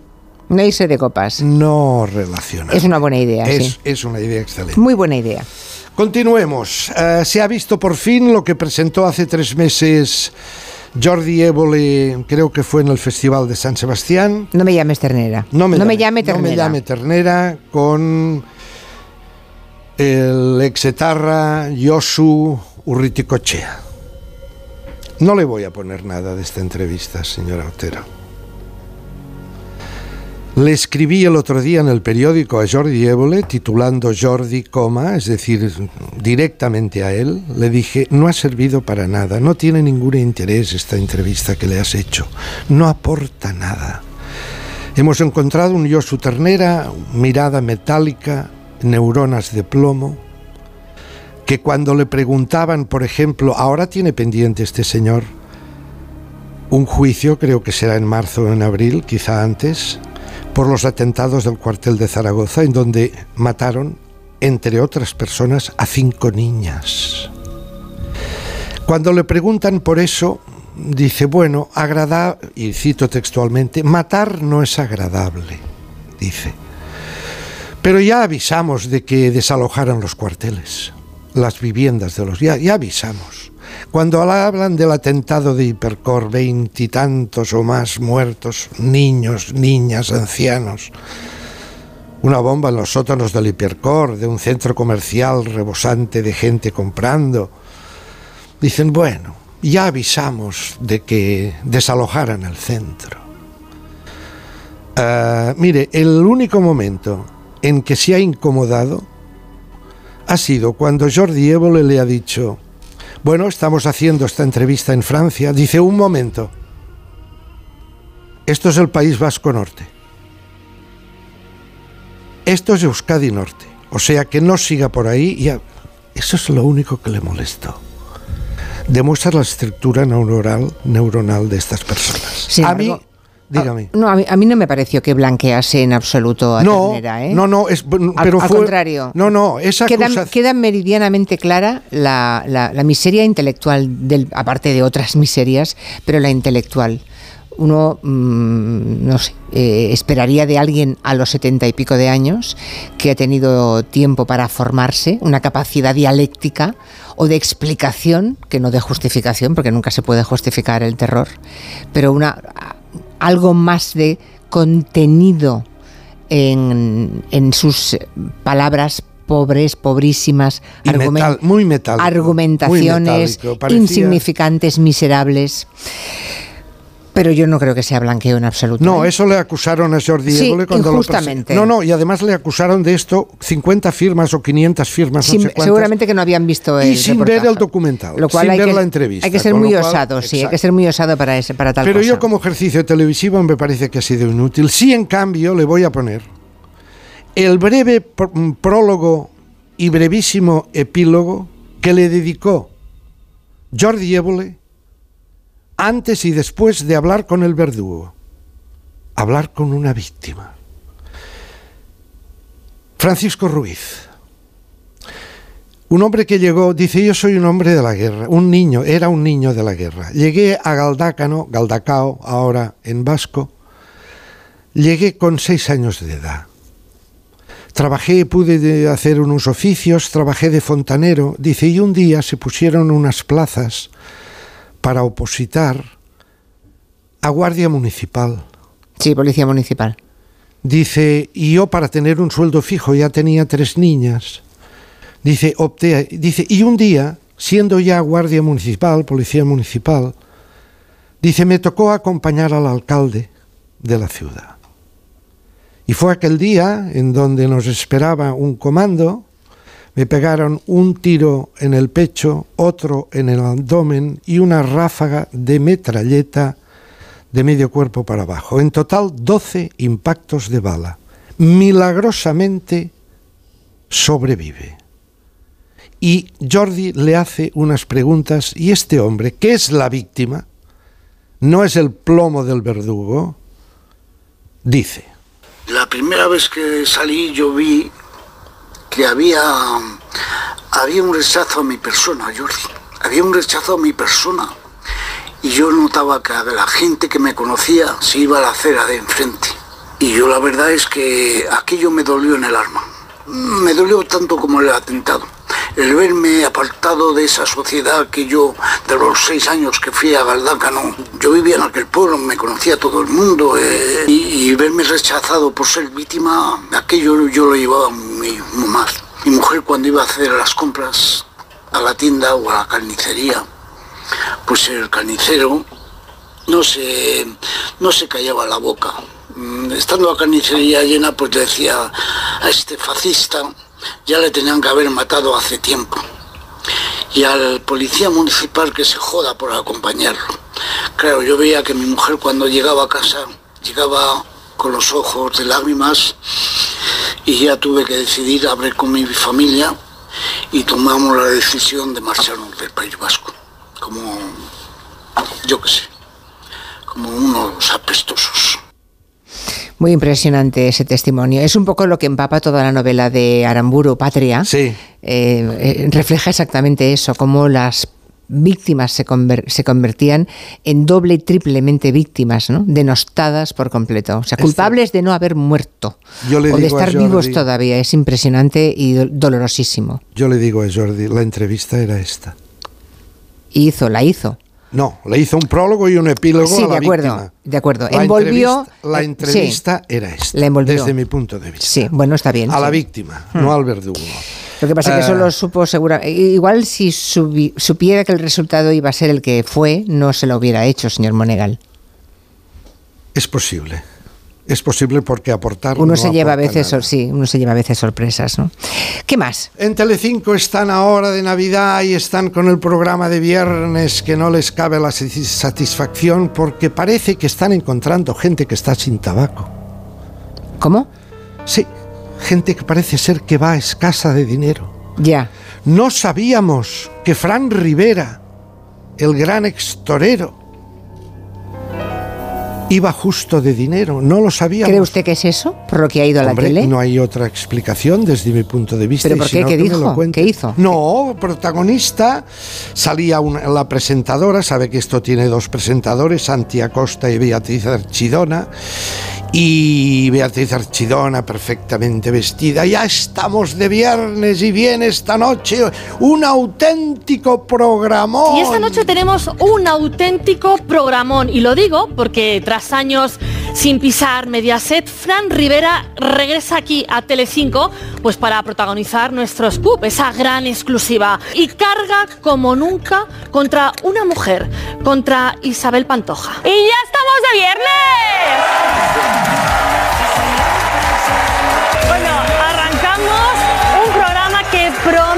Promete, dar muchísimo que hablar. Vamos a hacer un bombazo. Y el infierno que ha supuesto en su vida la mujer con la que se casó su padre, a la que ni siquiera la nombra, ¿eh? Hablamos de Isabel Pantoja. Ole, ole, es viernes, Ole, vamos a despedazar a alguien. viernes, ya viene alguien. Bueno, han creado un mercado. Eso es volver al sistema tradicional de Telecinque. O sea, en realidad solo molestaba el equipo de Sálvame. Parece ser. Molestaban un grupito de personas. Sí, a lo mejor porque, porque- eran progresistas. Sí, mm, mm, rojos, maricones y no sé qué, dijo Jorge Javier Vázquez. Pero bueno, el producto que hacían, ya me dirá usted, ¿no? Ahora, eso sí, todos eran progresistas, ¿eh? Oiga, yo siempre recuerdo aquellas palabras de la Biblia. Ah, tú eres lo que haces. Se te va a juzgar por lo que has hecho en esta vida. ¿Qué Sí, tipo señor. de televisión han hecho estos progresistas? Lo dejo ahí. Que repasen esos 20 años. Sí, pero volvamos a lo que volvamos ahora. Pero eh, ahí está. Y entonces, el programa de es lo repente- mismo que hacían con el Deluxe, ¿no? Sí, es eso que ahora Ya le está. llaman de viernes. Y entonces, di- bueno, ellos han creado un mercado. Han crea- ya le digo, buscan siempre personas que estén sin tabaco. Y que les parece que, bueno, haciéndoles una oferta, y así ahí ha picado Fran Rivera. Y Fran Rivera decía, entre otras muchas cosas. Cuando estaba mi padre delante era todo los niños, los niños. Y cuando no estaba mi padre delante, fuera de aquí los niños. O sea, era muy distinto. Yo creo que no es buena gente, no es buena persona. Bueno, viuda de España, la viuda de España, cuántas relaciones ha tenido cuando murió mi padre. Y además se ha portado fatal con sus hijos. Fatal. Mi padre tiene que estar que echa chispas. Mi padre tiene que estar que echa chispas en la tumba, claro. Ah, bu- bueno, también pusieron, mm, contrataron a la, como va para la Pantoja, no la pueden tener, porque no acepta ir. Ah, contrataron a Chabelita, a Chabeli, la hija de la Pantoja, para dar un contrapunto. Y luego siguieron otra vez con esa especie. Mire, una cosa es contratar y cobrar una soldada por trabajar y otra cosa es que te paguen por vomitar. Son dos cosas completamente distintas. En Telecinco hay verdaderos expertos en provocar el, domi- el vómito. Llevan años de experiencia. Y contrataron también, y ya lleva tres viernes, al hijo de Bárbara Rey, que vuelve a poner a parir a su madre y que dibuja Telecinco al emérito Juan Carlos I, capitán general de los ejércitos y rey de España en aquella época, como si fuera un pobrecito indefenso en manos de una pérfida mujer. Recordemos otra vez a Sor Juana Inés, Inés de la Cruz, ¿verdad? ¿Quién es más de culpar? ¿La que peca por la paga o el que paga por pecar? Muy buena frase. Sigamos. Deberíamos saltarnos y llegar al final, señor Monegal. ¿Vamos al final? Vamos al final, sí. Vamos al final. Vamos al final. Pues mire usted, le he traído hoy un documento porque acaba de saltar en la revista Paris Match en París la entrevista honda, emotiva, tremenda que le acaban de hacer a Françoise Hardy. Me ha impresionado mucho. Aquella extraordinaria cantante, Tous les garçons et les filles de Monash.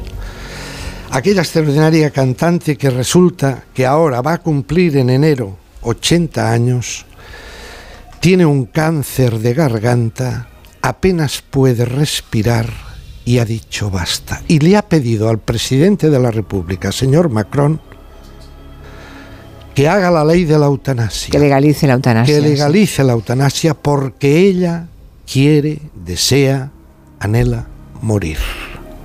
Me impresionó mucho esa entrevista, sí. Es tremendo. Le he encontrado una pieza que se llama Los recuerdos me matan.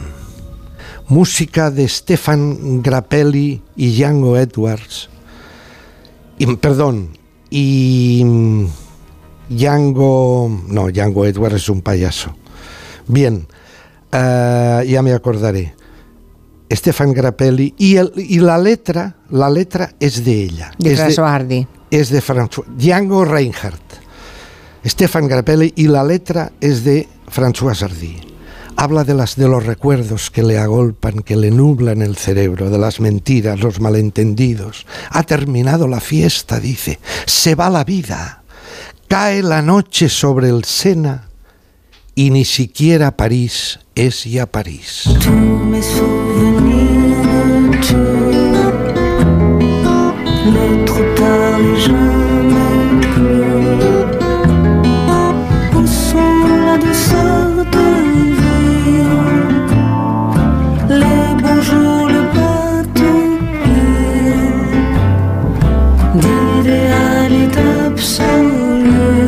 Es una canción triste. Pues sí.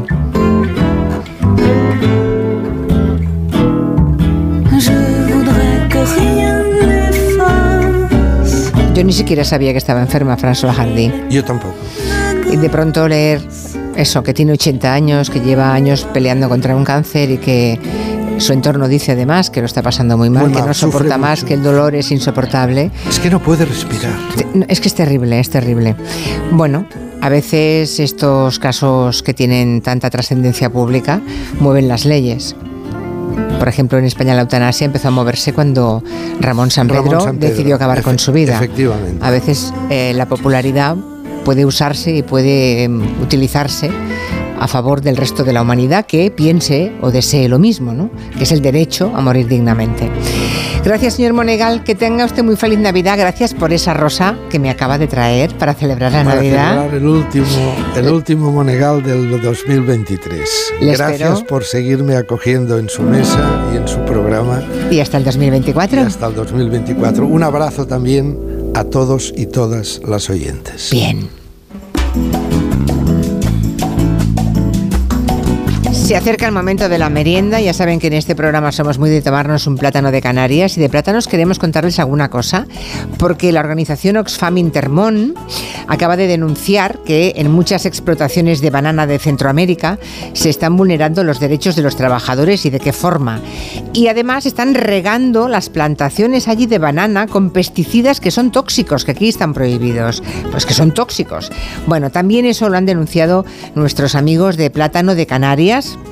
que además, claro, es que les hacen una competencia desleal con ese tipo de pesticidas. Es un tema gravísimo ya que esta fruta, la banana de Ecuador y de Costa Rica, no siempre cumple la normativa laboral y tampoco de salud pública. A menudo se está vendiendo en nuestro país a un precio más barato que el plátano de Canarias, que sí que cumple la ley de forma estricta.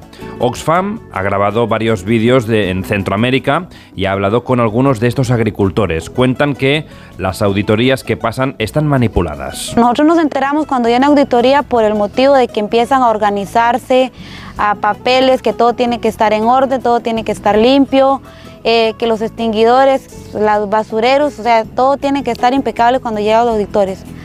En el momento que auditoría se va, todo vuelve a lo mismo. Y además, el explotador de los terrenos selecciona a los trabajadores que tienen que declarar en cada momento y les obliga a leer lo que tienen que decir. Ponen cuatro o cinco trabajadores con palabras puestas por el administrador, qué van a decir, qué van a responder de acuerdo a las preguntas, que todo está bien y se firma una bitácora o un documento y ya está. Pero uno de los testimonios más sobrecogedores es el de un trabajador que graba en directo cómo le están fumigando desde una avioneta con pesticidas tóxicos. Compañeros, aquí tenemos el riego aéreo pasándonos por encima a todos.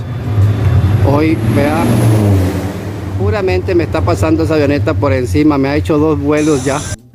Desde Asprocan, el director de Plátano de Canarias, Sergio Cáceres, pide una ley que exija los mismos controles de calidad, de sanidad y laborales tanto a los productores de aquí como los de Centroamérica, ya que se está incurriendo en un caso clarísimo de competencia desleal. Pone sobre la mesa la enorme desigualdad de trato de países latinoamericanos donde no se cumplen los derechos laborales. Es algo que nosotros pedimos y solicitamos, una ley en la que se genera una responsabilidad directa, que el consumidor sea consciente de que cuando va al supermercado tomamos una decisión que va mucho más allá del precio y de la calidad, incluso de, de lo que sabe el producto.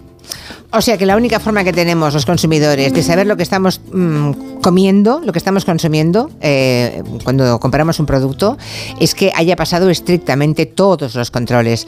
Así que si uno mira y lleva la etiqueta plátano de Canarias, ya está, no hay ninguna duda. En Canarias se, eh, se cumple escrupulosamente todo lo que hay que cumplir.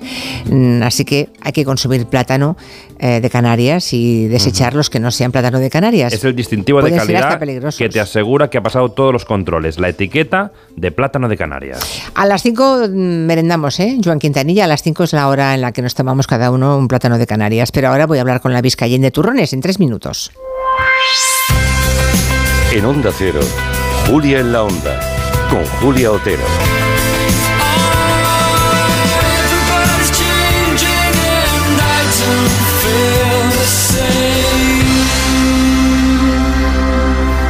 Por primera vez en España, 20 de las mejores voces de la historia de la voz vuelven. ¿Qué es esto? Para una batalla épica. Un espectáculo, una fantasía. ¿Quién será la mejor voz de todas las voces? Dejen que el corazón lo diga todo porque ellos merecen estar aquí. La voz All Stars. Hoy, audiciones a ciegas. A las 10 de la noche en Antena 3. La tele abierta. Sara está lista para darlo todo en la nieve. Gracias a las ofertas de última hora y más de Amazon. ¡Me he pillado esta chaqueta colchada guapísima! ¡Y yo tengo otra! ¡Toma ya! Y no podía faltar la del perro. Estas chaquetas son la caña. Comparte la alegría con las ofertas de última hora y más de Amazon del 8 al 22 de diciembre. Más información en amazon.es. No se necesita mucho para cambiar la vida de una persona. A veces basta un minuto, basta una sonrisa, una conversación, una palabra, un abrazo. A veces basta solo un segundo. Si en tan poco tiempo se puede conseguir tanto, piensa en todo lo que hemos logrado en 85 años. 11. 85 años son solo el principio. Su alarma de Securitas Direct ha sido desconectada. Anda, si te has puesto alarma. ¿Qué tal? Muy contenta. Lo mejor es que la puedes conectar cuando estás con los niños durmiendo en casa. Y eso da muchísima tranquilidad. Si llego a saber antes lo que cuesta, me la hubiera puesto según me mudé. Protege tu hogar frente a robos y ocupaciones con la alarma de Securitas Direct. Llama ahora al 900-272-272. ¿Has pensado en todo lo que pueden hacer tus manos? Emocionar, trabajar, acompañar, enseñar. ¿Y si te dijera que tienen otro poder? El poder de ayudar a otras manos a acabar con la desigualdad, la pobreza y el hambre. Únete a Manos Unidas en manosunidas.org y ayúdanos a frenar la desigualdad. Está en tus manos.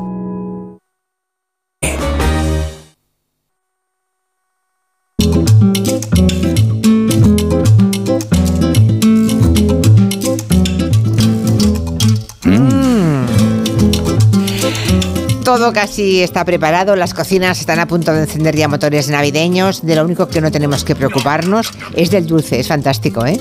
Ah, hombre, alguna, alguno, algún valiente habrá que diga, no, no, yo también preparo el dulce y el postre de Navidad. Pero en general tenemos tal catálogo de dulces tradicionales tan buenos que para qué meternos en la cocina para eso, ¿no? Mazapanes, glorias, pan de Cádiz, mantecados, guirlaches, polvorones, alfajores, peladillas, ¡ay! Y turrón, turrón. Sin turrón no hay Navidad que valga. Pero es que esa oferta turronera, seguro que Ana, Ana Vega, la Vizcayen, nos ha escuchado antes, a mí me da ansiedad. Esos lineales actuales de turrón, no me digas que a ti no. Buenas tardes. Buenas tardes. Es que es horroroso. ya empiezo riéndome, luego me sacáis los cantares de verdad. ¿eh? claro. Hemos preguntado a los oyentes desde buena, desde buen principio a las tres cuál es el turrón preferido, si son más de blando, de A ver duro. si son modernos o antiguos. Espero que sean antiguos. Bueno, o, o de una modernez contenida, porque es que, Vale, por ejemplo, el de patata frita, dice Eulalia, ¿verdad? Que lo ha recibido en casa. Sí, sí, está esperándonos. Pero eso es algún amigo ¿Pero cachondo que ha han pensado. en plan que eres influencer o algo? No, ha sido un regalo. o sea, la- lo típico que te Ah. regalan bombones y dulces y tal, y ha llegado el de Ujú. chocolate con patatas fritas. Bueno, y hay otras, verá que hay más cosas, ¿eh? Cuando se ponga a recitar aquí la lista, Ana, se van a quedar todos boquiabiertos. Porque, sí, es que yo no sabía que existían. Ni siquiera sabía que existían. Fíjate. Y tú vivías tan tranquila sin saber que... Exacto. Y mucho más feliz que a partir de hoy, desde luego. Bueno, cuéntanos, venga, ¿qué es el turrón?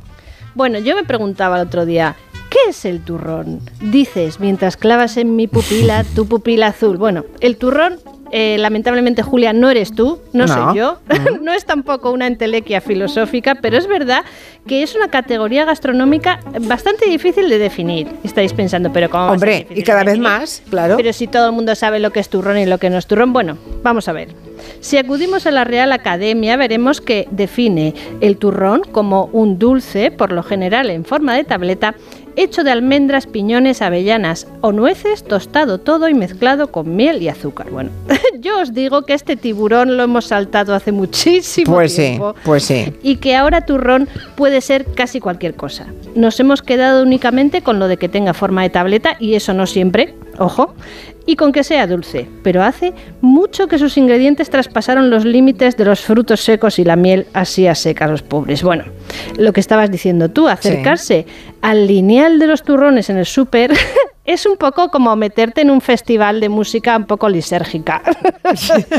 Me gusta cómo los llamas. Neoturrones. Neoturrones. tomen nota, no me digas que no es bueno. Los neoturrones, que ni turrones ni nada. Eso, ¿Qué es eso? Por favor. A ver, oye, eh, vam- tenemos que, que respetar, porque yo el otro día eh, empecé un hilo hablando de esto y diciendo que, oye, que, que igual se nos estaba yendo un poco de las manos lo de la innovación. Y hubo mucha gente ¿Que me dijo que sí, porque era en plan, pues no los comas. bueno, pues no Ya. los como, no los, no los Bueno, compro. no. Pero me llama la atención toda, toda esta vorágine, ¿no? Como una dinámica enloquecida de a ver quién saca el siguiente turrón más loco. Os voy a poner un ejemplo. Por favor, di la lista de ejemplos, Bueno, que se van a quedar que ojipláticos, como decías. Los normalitos, que son pues el de yema tostada, el de mazapán con frutas confitadas, el de chocolate con arroz in- inflado, y no digamos ya los de Gijona y Alicante de toda la vida, es que se quedan en nada los pobres al lado de esos neoturrones de sabores y texturas a cada cual más sorprendente y creados únicamente en mi opinión, para llamar la atención. Bueno, están los inspirados en la repostería anglosajona, que estos los he descubierto yo este año. Hay turrones de tarta de queso, de brownie, de red velvet, de pastel de zanahoria. ¿Qué necesidad? Bueno, oye, los hay de chocolate en todas sus múltiples categorías y versiones, de yogur con arándanos, de crema catalana, de coco, de limón. Y pero es que estos son los normales, los más los más comedidos, porque parece haber una competición secreta, yo creo que existe, entre fabricantes para ver quién saca el turrón más original y productos que de turrón, como hemos dicho antes, solo mantienen la forma de tableta y un regusto dulce por deciros unos pocos. A ver, unos cuantos yo- raritos. Yo, he descubierto esta semana, ¿vale? Lo- los hay de patatas fritas, de torreznos, de jamón, de cerveza, de vino, de gin tonic, de mojito, con trufa blanca, con azafrán, de sabor a roscón de reyes o a churros con chocolate, de arroz con leche, de pan con aceite.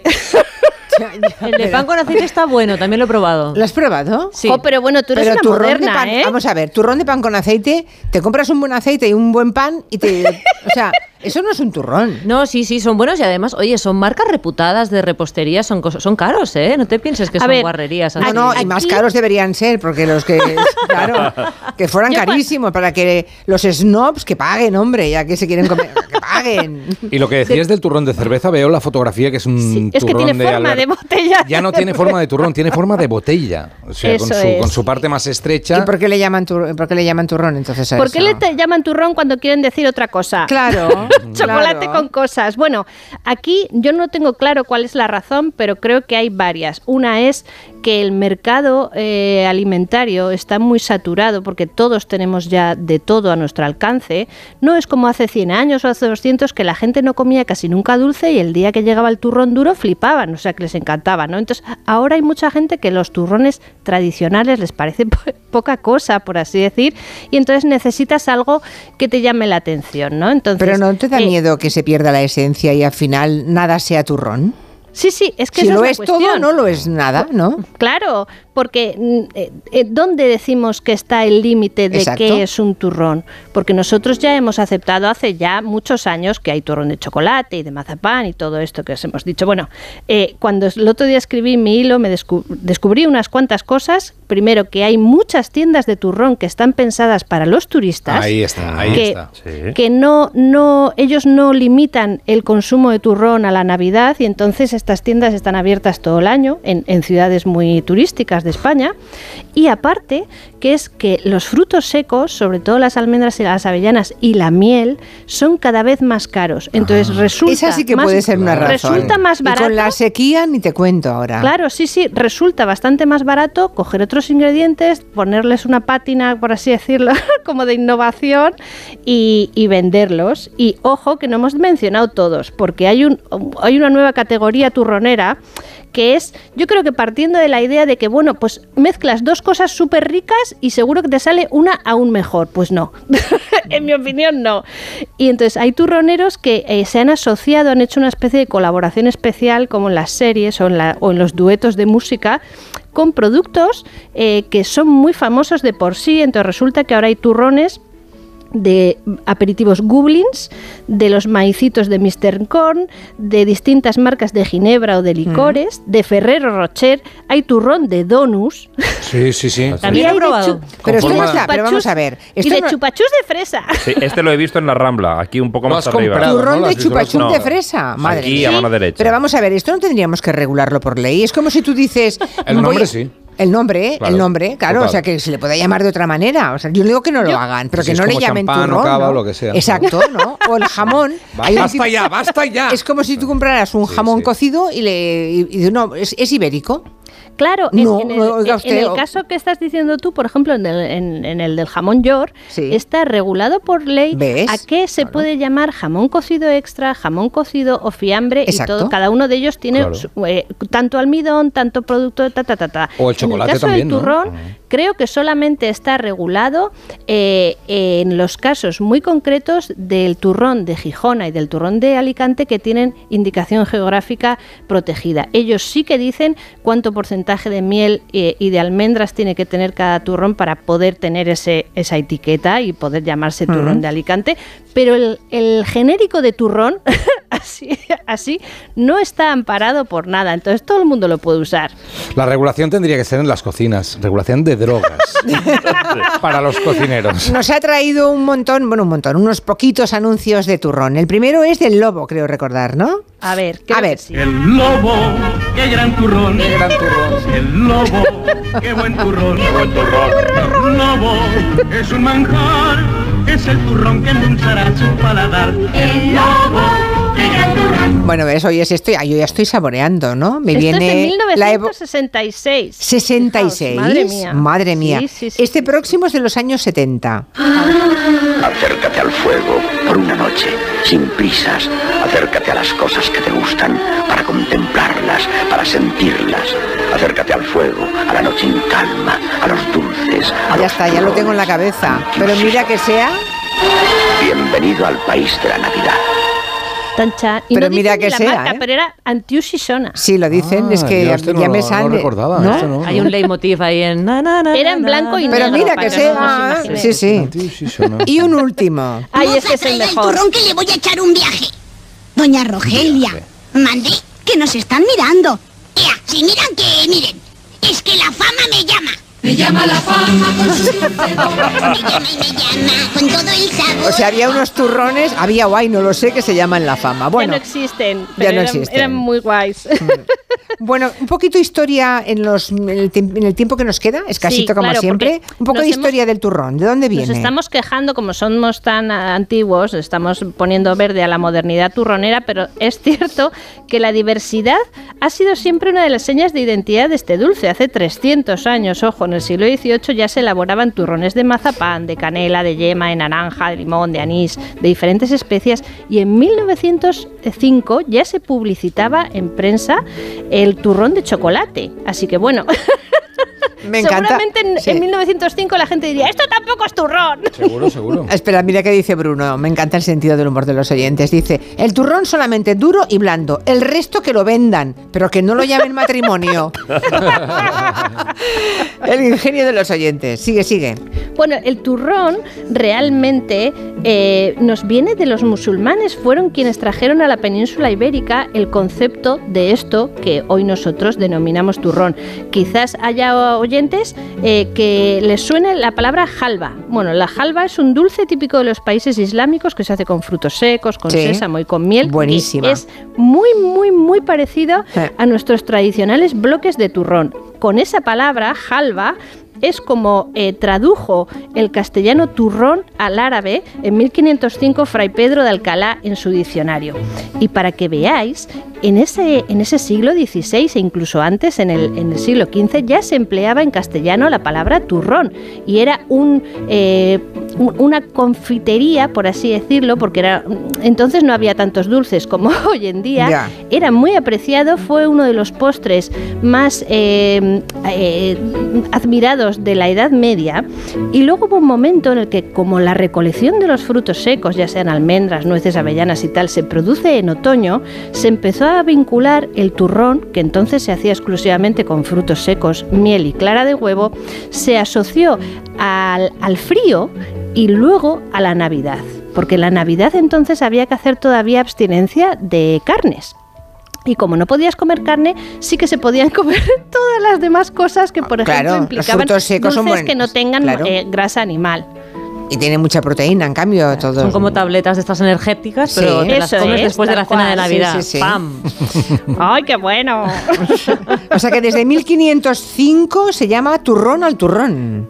De- Desde antes, en 1423, eh, Enrique de Villena, que hemos hablado aquí algún día porque escribió un tratado sobre el trinchado, eh, en 1423, hace exactamente creo que 600 años, eh, dijo que ya se comía turrón en la corte de Castilla. Así que bueno. ¿Pero le llamaban algo- turrón ya o le Sí, sí, sí, llamaban jalva? tu- Ah, ya le llamaban turrón. Sí, Madre lo que mía. pasa es que cuando, cuando hubo que definirlo, que, eh, lo que los castellanos llaman turrón, dijo Fray Pedro Alcalá, en árabe es halva. Entonces, vamos a decir que es lo mismo. Mm. Existen recetas, eh, por ejemplo, hay alguna escrita en Persia en el siglo X que define perfectamente lo que hoy en día entendemos como turrón duro o turrón de Alicante, que es frutos secos tostados mezclados con miel calentada o cocida con clara de huevo, que es lo que le da el, el colorcito blanco a lo que une en sí el turrón duro, y es tal cual la receta que hoy seguimos usando, y esto es una fórmula de hace mil años, escrita en Bagdad.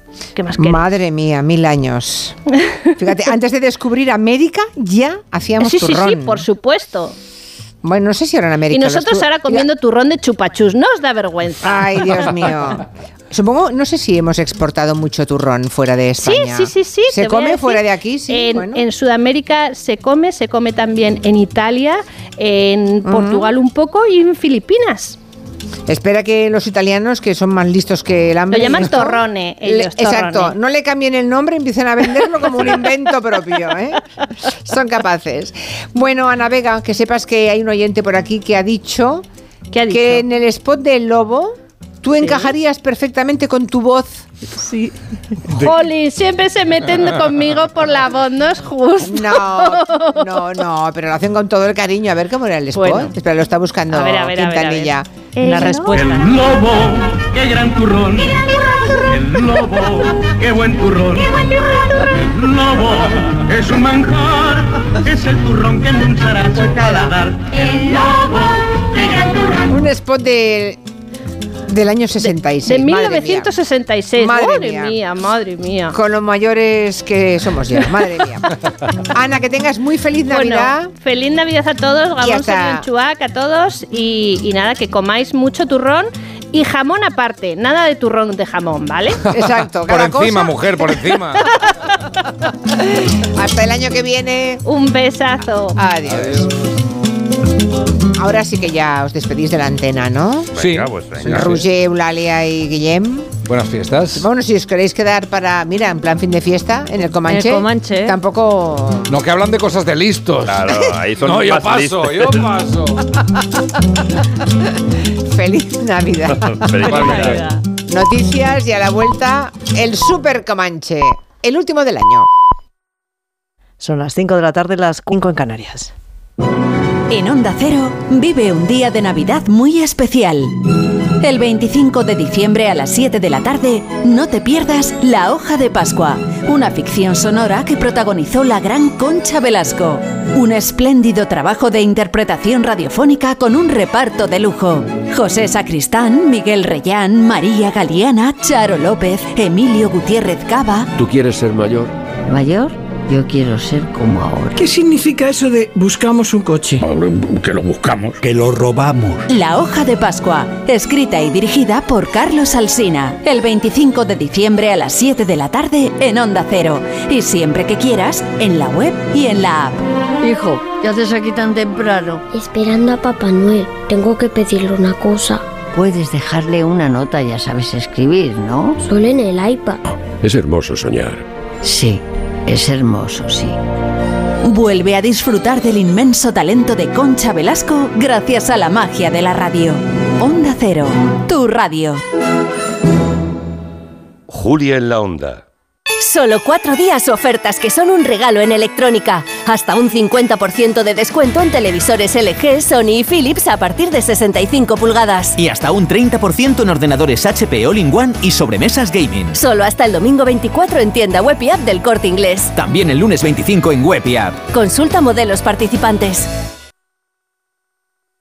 En CEPSA todos nuestros clientes son de 10. Por eso seas particular o profesional, tenemos una promo de 10 para ti. Únete a CEPSA Go o a esta resa en CEPSA y te damos 10 euros de regalo de bienvenida. Y si ya eres cliente, ahorras 10 céntimos por litro en tus repostajes. Ven a CEPSA y llévate ya tus 10 euros. Consulta condiciones en CEPSA.es. No esperes a que te toque la lotería para salir ganando. Elige Aerotermia de Mitsubishi Electric y ahorra hasta un 80% en tu factura energética. Ecodan es tu aerotermia. ¿Cansado de toser? Toma Herbetón Respire. Herbetón jarabe con extracto de pino y eucalipto espectora y reduce el espasmo bronquial. Herbetón Respire. Consulte a su farmacéutico o dietista. Nadie se ha ido de aquí sin encontrar su deseo. Has enterado? Hay un lugar mágico en el que los deseos de todo el mundo se cumplen. Solo tienes que visitar el corte inglés y descubrir cuál es el tuyo de verdad. Esta Navidad descubre qué deseas en la planta 2 y medio del corte inglés, donde vive la magia de la Navidad. Hola familia, hoy vengo a presentaros mi nuevo libro, Cocina de 10 con Carlos Arguiñano. Crema de brócoli y calabacín, arroz con alcachofas o lasaña de pollo. Cocina de mercado, sana y con resultados sobresalientes. Cocina de 10 con Carlos Arguiñano. 598 recetas sencillas de hacer y muy ricas de comer. Editorial Planeta. ¿Y pásalo de 10 cocinando? ¿Te preocupa el trabajo? Tranquilo, toma Ansiomet. Ansiomet con triptófano y asuaganda te ayuda en periodos de tensión en el trabajo. Venga, que tú puedes. Ansiomet de Pharma OTC.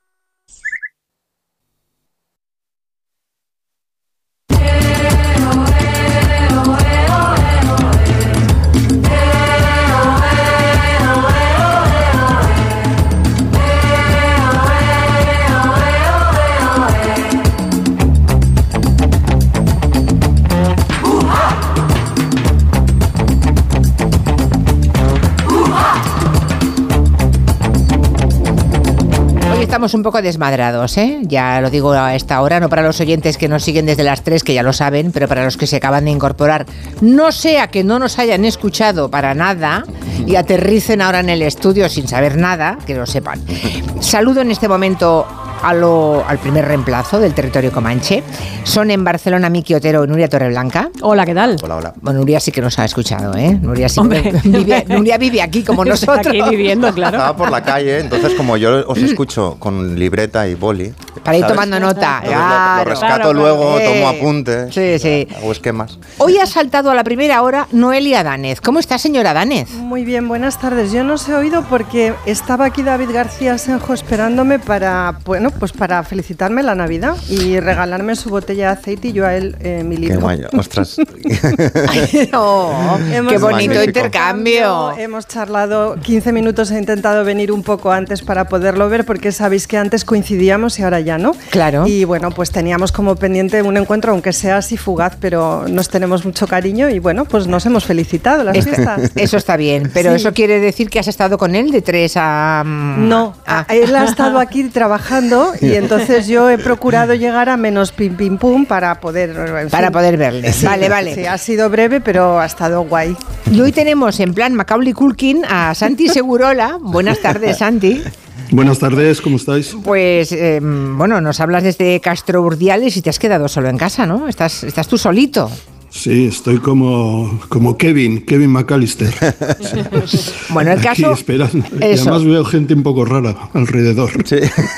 ¿Así por dónde? ¿Por Castro Urdiales? No, era una broma. Rondando la casa para, para Rondando la casa. Como la película. Ah, vale, vale, ahora, ahora. Es que no sabía si era literal o era... Estábamos No, todavía, no, vale, aquí, vale. Aquí mucha tranquilidad. Atención porque hoy Santi viene fuerte, dice, ya está bien, que mm, tengo que quitarme de encima esa fama de, de aburrido musical. Quede claro que, o- ojo, eso lo dice él, aquí nadie nunca jamás ha pensado tal cosa. ¿eh? Y viene con esta canción. Sí. A ver, cuéntanos cosas. es una canción que se titula Pearls, Perlas, y es una, una eh, llenapistas, por decirlo de alguna manera. Una Sí. canción disco, se podría decir disco, de una de las artistas más importantes eh, británicas de los últimos 5 o 6 años, eh, Jessie Ward, que eh, triunfó hace dos años durante la pandemia con un disco que- sensacional que se titulaba ¿Cuál es tu placer? What's your pleasure? Y este se titula That's Feel Good y es eh, exactamente, es que te hace sentir bien y esta canción es puro años 70, A ver, déjame muy bien cantada. Déjame que me... ¿eh? Y es de ahora esta canción, ¿eh? Totalmente. Está fresquita recién, vale. Este año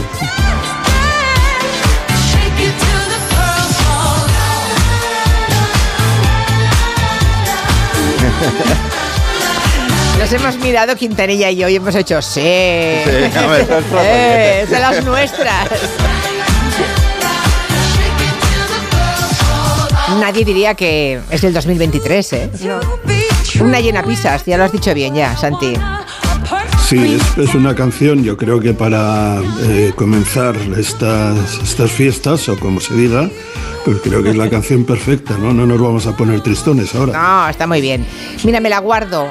Y como hay que salir del Comanche cantando y bailando, la ponemos para despedir el Comanche. ¿Me la dejas, eh, Santi? Por supuesto. Y la ponemos a las 7 antes de irnos. Porque ahora. Recordemos que Superman se ha hecho nonagenario.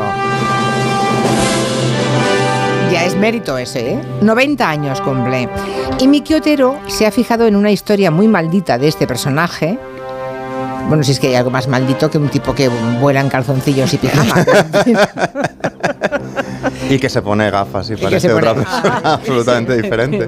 O sea, hay historia maldita detrás de las personas que han encarnado a Superman. Hay más de una, claro. Es decir, lo- la, la que se nos vendría a la cabeza instantáneamente Es es, la de Christopher Reeve, Christopher Reeve, es lo que yo pensaba. que se cayó de un caballo en el año 95 y falleció como creo que nueve años después o así, pero quedó... Yo eh, me enamoré de Christopher Reeve cuando se estrenó Superman, comple- Sí, ¿no? pero to- completamente. Me parecía el hombre más bello del mundo. Pero con los calzoncillos por fuera o por dentro. Con gafas sin gafas. En tutti colori, o sea, de cualquier forma Por y fuera, situación. por dentro, sin- Me parecía, me parecía maravilloso.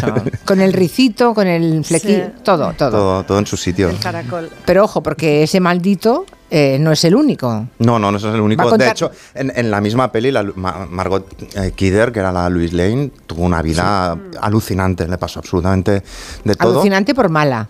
Por mala. Y bueno, y, y- y por interesante también, además de por mala. Pero, pero del que hablo es un Reeves, no, Reeves se llama George, George Reeves y es un Superman anterior. Es como el, el Superman televisivo de los años eh, 50 en Estados Unidos. Ajá. ¿no? Era el típico- también era un poco Christopher Reeve en el sentido de eh, mandíbula olive- Cuadrada. Olivetti, es que digo yo, Sí, mandíbula bueno, así como de es máquina que de no, escribir. es que no vas a poner un Sí, sí. Superman de la cara larga. Tórax de barril. Hombre, bueno, eh, este. Nicolas Cage estuvo a punto de ser Superman, que le pega poquísimo. Qué horror. Pero el, el caso es que tuvo una, una vida acerosa, complicada, se dio a la, a la bebida y tuvo un final muy turbio que ahora os explicaré. Yo os quería contar la historia de este Venga. tipo que empieza prometiéndoselas muy felices en el año 39 porque hizo como un papel, era uno de los gemelos eh, de- con el pelo rojo en lo que el viento se llevó, de los que rondaban a Vivian Lake. Sí. Pues eh, George Reeves era uno de estos gemelos, de hecho aquí aparece George Reeves. Él. Oh, isn't it exciting, Scarlett? You know those fool Yankees thinks they want a war? We'll show them. Fiddly Es este, empezó con lo que el viento se llevó, eso promete una gran carrera, pero Pues de- sí. pues justo después de esto empieza como a descender el aeroplano y empieza, solo lo quieren para películas de, de serie B, de hecho comparte reparto con eh, hasta dos veces con Ronald Reagan. En, en pelis de estas como de poco presupuesto, con James Cagney también, pero siempre como secundario, ¿no? Y entonces un tiempo después le llega la gran llamada que le llega a todo joven de Estados Unidos en la época, ¿no? America prepares. All America alters its pattern of life and work. Y se enrola como aviador en la Segunda Guerra Mundial eh, y está allí hasta que acaba la guerra, ¿no? Y antes de irse habla con Mark Sandrich, que es el, el director de las pelis de Fred Astaire y todas estas, y le dice, eres una estrella, tío. Eh, tengo, en cuanto vuelvas de la guerra, tengo reservado para ti un montón de papeles alucinantes en mis musicales y en mis películas. Pues poco antes de, de acabar la guerra, eh, tiene un ataque cardíaco y, Y el productor que le el, el había director, el director que le director. prometía a Lori del Moro fallece. Y, y- y él siempre ha dicho que por culpa de eso su carrera fue como fue, ¿no? Se buscó la vida haciendo como secundarios en pelis de Rita Hayworth, de Marlene Dietrich, ¿no? Pero en el año 51 le ofrecen el gran papel. El gran papel es hacer de Superman en esta serie de televisión. Pero bueno, es una serie de televisión. Para que os hagáis una idea, el primer capítulo es Superman y los hombres topos. Many years ago, when the planet Krypton, home of a race of supermen, exploded in space, Era este tono, en aquella época no era Esto los- no se ha visto en España, esta serie, ¿no? No lo creo. Eh, aquí tengo no entendido tengo, que no, se no. escuchaba un serial en la radio, eh, porque mi padre lo escuchaba, por ejemplo, pero esta serie creo que no, Nunca que se ha no visto, llegó. En- de no. hecho, la tele era muy menor, no estamos hablando de, de ahora, que es prácticamente indistinto casi salir en una película en el cine o en, Había o en la millones de tele. Casas sin, sin, Sin tele. tele. y sobre todo era un arte muy menor, era una disciplina muy menor al, al- al cine, ¿no? Y de hecho empieza a grabar capítulos y, y ni siquiera se emite porque les falta un patrocinador hasta que aparece Kellogg's patrocinando a Superman y, y entonces arranca. Hello, the greatest name in cereal. presents The Adventures of Superman. Cuando los cereales ayudan a Superman, entonces se hace verdaderamente famoso, pasa a la difusión nacional y el tío se hace famosísimo, pero famosísimo dentro y fuera de la, de la pantalla. De hecho, aquí lo tenemos, por ejemplo, siendo reconocido en el siguiente corte. Pero, ¿qué veo? Es Superman. Pero, ¿qué veo? Es Superman. Entonces ya me conoce. Claro, Superman, aquí todo el mundo le conoce, pero yo no esperaba verlo nunca. Bueno, la cuestión es que es famoso. Ha hecho un meta. Somos humanos. No, es la pondrá Sí, es la maldición. A sí mismo en el Somos la Humanos, maldición, Meta literario. Eh, bueno, y, y se convierte en una celebridad nacional, pero que cobra cuatro duros, porque el contrato era súper restrictivo, le impedía aparecer en cualquier otro papel, solo podía ser Superman dentro y fuera de los platós. Tenían una cosa que se llamaba la cláusula de los 30 días, que en, en un espacio de 30 días como mucho lo, tenían que- lo podían avisar y hacerle rodar durante semanas y semanas. A lo mejor en un día grababa tres capítulos o en el mismo fin de semana grababa los interiores de seis, siete capítulos sin aprenderse el papel.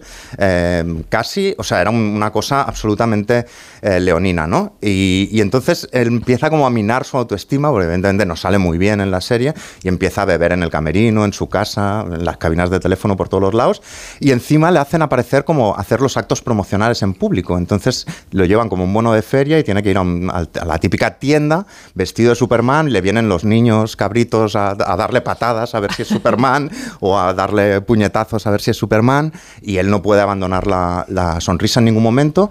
De hecho, tiene que fumar a escondidas, beber también a escondidas porque es Superman. Tiene que ser absolutamente modélico, pero está cobrando cuatro duros por, para, por hacer eh, todas estas cosas que son muchísimas, ¿no? Y entonces llega el momento Segurola, el momento noir, le gusta mucho esta canción a Segurola, el momento en el que se mete verdaderamente en problemas Superman. Whoever fired that shot came close to killing Miss Lane. La siguiente.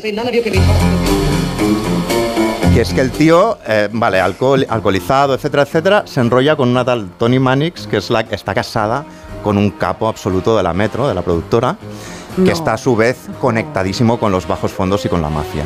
Así que a partir de ese momento, porque el capo lo sabe, no solo está alcoholizado, no solo los niños le pegan en público, sino empieza a temer que en cualquier momento le aparece una cabeza de caballo al lado del disfraz de Superman, porque en cualquier momento podrían hacerle eh, algo. El tipo, por lo visto, era muy buen tío, eh, ayudó a su Louis, Louis Lane a que apareciera en los créditos, otro miembro del reparto tuvo un problema con el FBI por comunista, también le ayudó.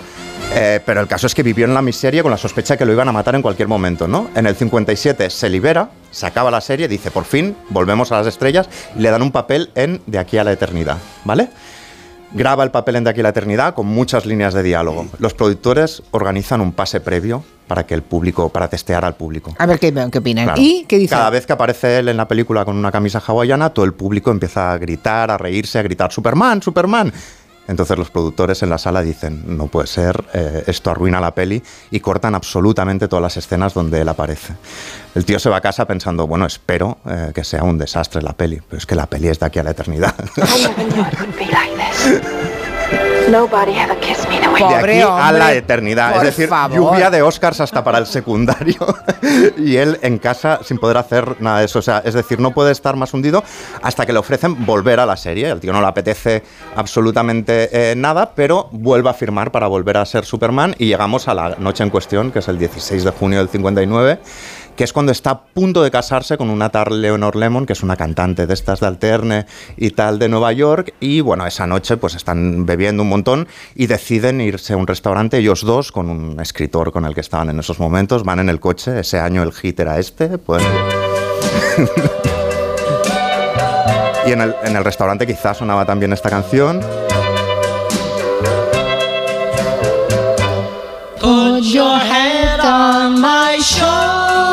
Pero es antónima al momento que están viviendo porque empiezan a discutir, a tirarse los platos por encima, total. Vuelven a casa, a su residencia, eh, y entonces él está en muy mala leche, sube al piso de arriba, dice que él no quiere estar de fiesta, pero no se puede dormir porque llegan más amigos a seguir con, la fiesta, vuelve a bajar, se toma una copa, eh, está enfadadísimo con su mujer, con el hecho de que hayan improvisado la fiesta, y dice, me voy, y vuelve a subir al piso de arriba.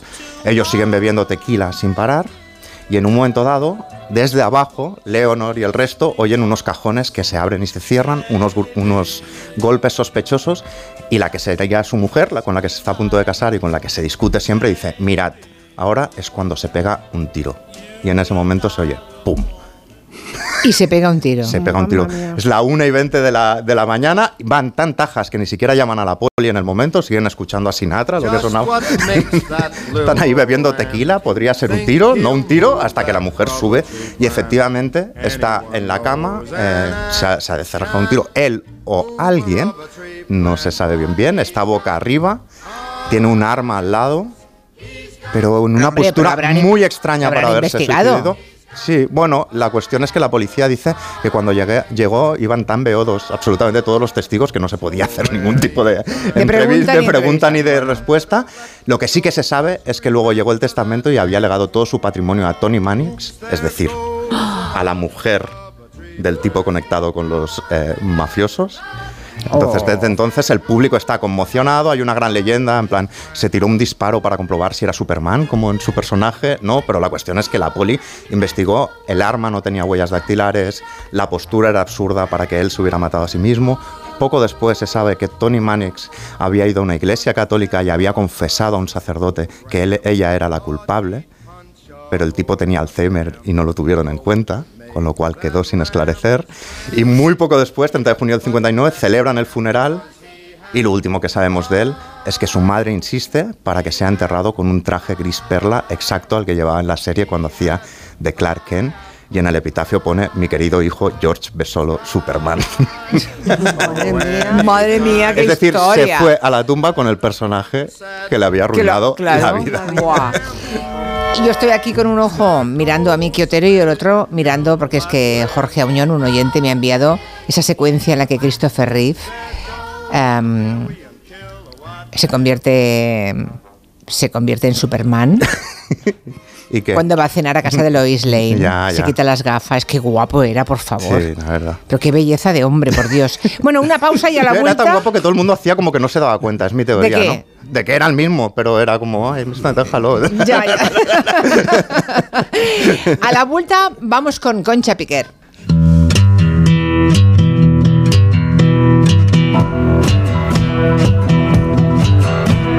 Gelo, de 3 a 7 en Onda Cero con Julia Otero. Reach out and touch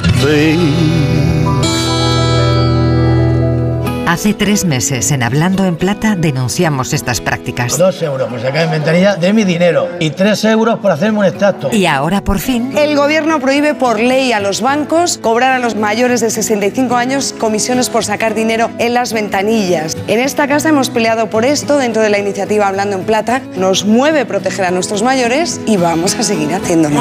Hablando en Plata, una iniciativa de Antena 3 y La Sexta en favor de los mayores. Esta temporada las suscripciones no volverán a ser lo mismo. Amazon Prime te trae Operación Triunfo, así como envíos rápidos y gratis. Todo por 4,99 euros al mes. Tengo que suscribirme ahora mismo. Entretenimiento en directo y envíos rápidos gratis. Todo por 4,99 euros al mes. Está en Prime. Con restricciones geográficas. Consulta amazon.es barra Prime Terms. Tantas horas delante del ordenador pueden pasar factura a tus ojos. Prueba el nuevo Devisión Lágrimas. Devisión alivia los síntomas de sequedad, irritación y cansancio ocular. Devisión Lágrimas. Este producto cumple con la normativa vigente de producto sanitario. Cierra los ojos y piensa en un número. Nosotros solo podemos pensar en uno, en el 100, porque 100 años son los que llevamos imaginando y viendo cómo habéis hecho posible todo aquello que habéis imaginado. Y ahora, abre los ojos y sigue imaginando todo lo que haremos en los próximos 100 años. Telefónica, imaginémonos. Perdona, disculpe, mira, es que estoy buscando algo para mi sobrino, mi padre, mi... Has llegado al lugar indicado. Tenemos lo que necesitas para la cena de Navidad. Sí, buenísima información para las discu conversaciones con tu cuñado. ¿Te puedo ayudar? No, no, si solamente estoy mirando. Pues prueba también a escuchar. Si quieren toda la información y el mejor entretenimiento, venga también Buenos días, ¿te apetece escuchar lo último de lo último? Y yo si quieres te pongo los temazos, porque hasta que no perreo, no soy persona. Tienes cara de que te ha gustado. Sí. Y también le va a gustar a mi prima, a mi novio, A3 a mi a mi monitora de donde yoga, estamos a mi todos. a mi profesora... Este viernes en el Eurojackpot de la 11 por solo 2 euros hay un bote de 78 millones. Y tan tatara millonario porque con el Eurojackpot, el mega sorteo europeo de la 11, no solo te haces millonario tú, también tus hijos y los hijos de tus hijos y los hijos de los hijos de tus hijos. Compra ya tu Eurojackpot de la 11, que son 78 millones. Eurojackpot de la 11, millonario por los siglos de los siglos. A todos los que jugáis a la 11, bien jugado. Juega responsablemente y solo si eres mayor de edad. Su alarma de Securitas Direct ha sido desconectada. Anda, si te has puesto alarma. ¿Qué tal? Muy contenta. Lo mejor es que la puedes conectar cuando estás con los niños durmiendo en casa. Y eso da muchísima tranquilidad. Si llego a saber antes lo que cuesta, me la hubiera puesto según me mudé. Protege tu hogar frente a robos y ocupaciones con la alarma de Securitas Direct. Llama ahora al 900-272-272.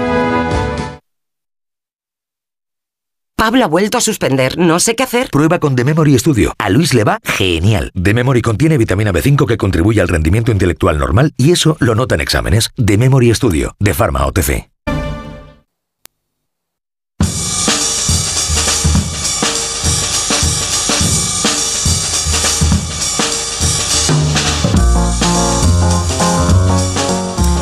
Son las 5 y 35 minutos, una hora menos en Canarias. Estamos en el primer tramo del territorio Comanche y ya os pido que miréis el reloj porque mm, tenemos que contaros muchas cosas de, por ejemplo, de Concha Piquer, eh, bueno, entre otras, ¿eh?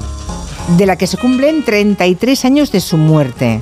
Madre mía, cómo pasan las décadas. 23, 23, que también 23. es mucho, ¿eh? que también Mm. es mucho. Muchos años, sí. Una, una artista que dominó tanto la escena musical en España como en América Latina. Y mm, es curioso porque Noelia Danez ha hecho foco en ella. ¿Te, te, te ha interesado ahora? ¿Te interesaba cuando eras más jovencita, cuando eras más pequeña incluso? Bueno, yo la he ¿Qué te oído- llama la atención de he- Concha Piquer? He oído a mi abuela cantar, ¿no? Como todo el mundo cuando estaba viva. Él cantaba. llegó en un barco. Hombre, ya, Hombre. Te digo, ya te digo. Y claro, las has repetido. De hecho, a mí me ha sorprendido ahora preparando este guioncillo para, para venir aquí, que yo me las sé. Eh, hacer la prueba, veréis como muchas os las sabéis, si no enteras. No, haz la prueba tú, Noelia. Haz la prueba tú. que cantas muy bien. Las, can- no, la- las letras de las canciones, sí. Sí, a que sí, a que os las. Y tampoco habéis escuchado tanto a la Piquer, pero es que está en el ambiente, es que forma parte de. Mm.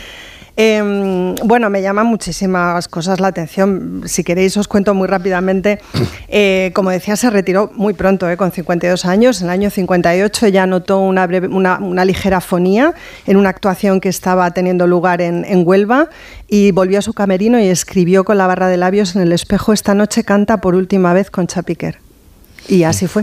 No volvió a cantar nunca más. A los 52 A años. los ¿eh? 52 años. Qué curioso. Sí, era muy perfeccionista, era muy autoexigente, era muy exigente también con los demás. Sabéis que ella nació en el año 8, hay algunas discrepancias con, con la fecha, pero bueno, probablemente en 1908 en Valencia, todo el mundo sabe que ella es valenciana, lo llevaba además muy a gala, eh, en una familia, en el seno de una familia muy pobre, su madre era costurera, su padre había sido albañil y había muerto de cirrosis, dejando a unos cuantos hijos y a, ella, Conchita, le gusta cantar y empieza a hacerlo desde muy pequeña. Em, la ve cantar en un teatro de Valencia el maestro Manuel Penella, con 12 años se queda encantado y fascinado y le interesa muchísimo esta niña y se la lleva a Nueva York, es que a mí contar esto me hace gracia. Con 12 años se la, nueva, se la lleva a Nueva York a montar el gato montés. Entonces se la lleva con su madre, porque claro, es una criatura. Claro. Bueno, eh, sabéis que Penella y ella tienen una relación que además dura muchísimo tiempo. Penella en el momento en el que la conoce tiene 30 años y parece que la relación con la niña se inicia teniendo ella 15. Ella concibe un primer hijo con Penella que muere. Pero además otra cosa que le pasa alucinante en Nueva York es que alguien del teatro, ella está en el Winter Garden, eh, intenta abusar de ella, intenta violarla y ella le pega un tiro. Esto lo contó Concha Márquez Piquer y lo mata. Lo contó su hija. ¿En serio? Sí. No, sabía o Os no me estáis acordaba. quedando Sí, ¿Pero sí, con sí. qué edad esto? Como... Pues unos 17 años. Wow. Os estáis quedando picuetas como me he quedado yo. Pues y, sí. y bueno. No está eh, mal para el currículum, ¿eh? No, eh, bueno, bueno, por favor. Es Ríete un- de Superman, Hombre, Conchita por Piquer, colega. Estamos haciendo territorio negro Por esta tarde.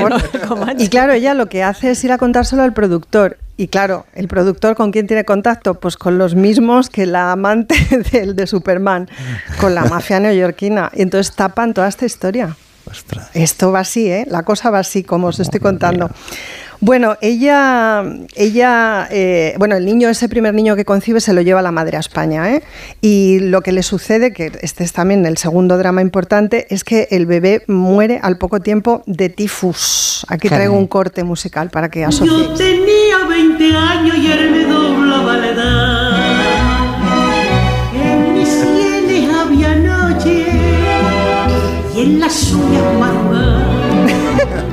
Madre. Así, Y ella- o sea, era así, niño- ¿eh? 20 y 40, ¿eh? Era Ya, así. ya. El niño muere aquí, pero ella seguía en Nueva York trabajando. Ella se queda en Nueva ¿Y York con quién estaba en España? Eh, Misterio. Misterio, misterio. O sea, Ya. ella se queda trabajando en Nueva York. Son, es esa época de las fotografías de ella que seguramente habéis visto, en las que está parcialmente desnuda y aparece únicamente cubierta por el mantón de Manila. Eh, ella siempre va a ser la otra, ¿no? O sea, ella va a desarrollar. Digamos que hay desde el principio una asunción por parte de Concha Piqué de ese papel y es desde ese lugar desde el que canta las canciones. Ella lo peta en Nueva York, no os podéis imaginar cómo. Además, claro, llega muy joven, aprende muy rápido inglés. O sea, es una mujer que se desenvuelve muy bien en la escena neoyorquina y que sobre todo cuando vuelva a España eh, lo va a hacer eh, con un proyecto teatral. O sea, ella se trae para hacer eh, los montajes que va a hacer después en, en Madrid, se trae ideas de Nueva York que son muy rompedoras y se trae también eh, digamos, una escenografía magnífica, ¿no? O sea, ella entiende la importancia de deslumbrar al público. Bueno, inicia además por el camino una relación con Antonio Márquez, con quien ya sabéis que con el tiempo, con el tiempo, con mucho Sí. tiempo, eh, conseguirá que él se divorcie y que se case con ella y que le dé su apellido a su hija Concha. Pero es que antes del nacimiento de Concha tiene otro hijo con Antonio Márquez, un varón también, que también muere. Caray. Porque está siempre encerrada y porque como la que está en la cárcel, porque no tiene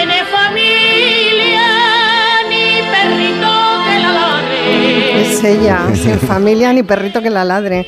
Bueno, se vuelve, como os digo aquí, con todas estas ideas ¿no? de cómo tienen que ser las, los montajes teatrales que trae de Broadway y se alía con los mejores. Se alía con Quintero, el compositor y escenógrafo, con, eh, con Rafael de León, que le hace las letras, y con Quiroga la música. ¿no? Es decir, que forman ahí un cuarteto pues imbatible.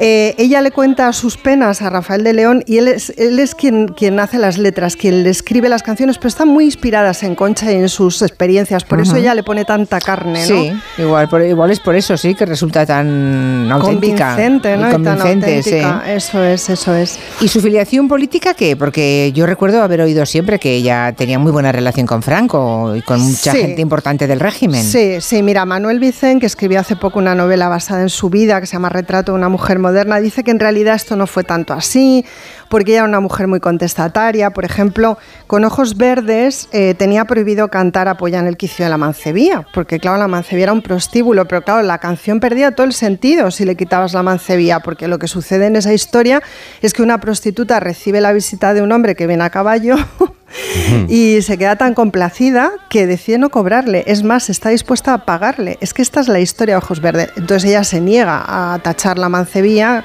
Eh, Creo que le proponían decir apoyar en el, en el quicio de esta casa mía. Decía, ¿qué casa?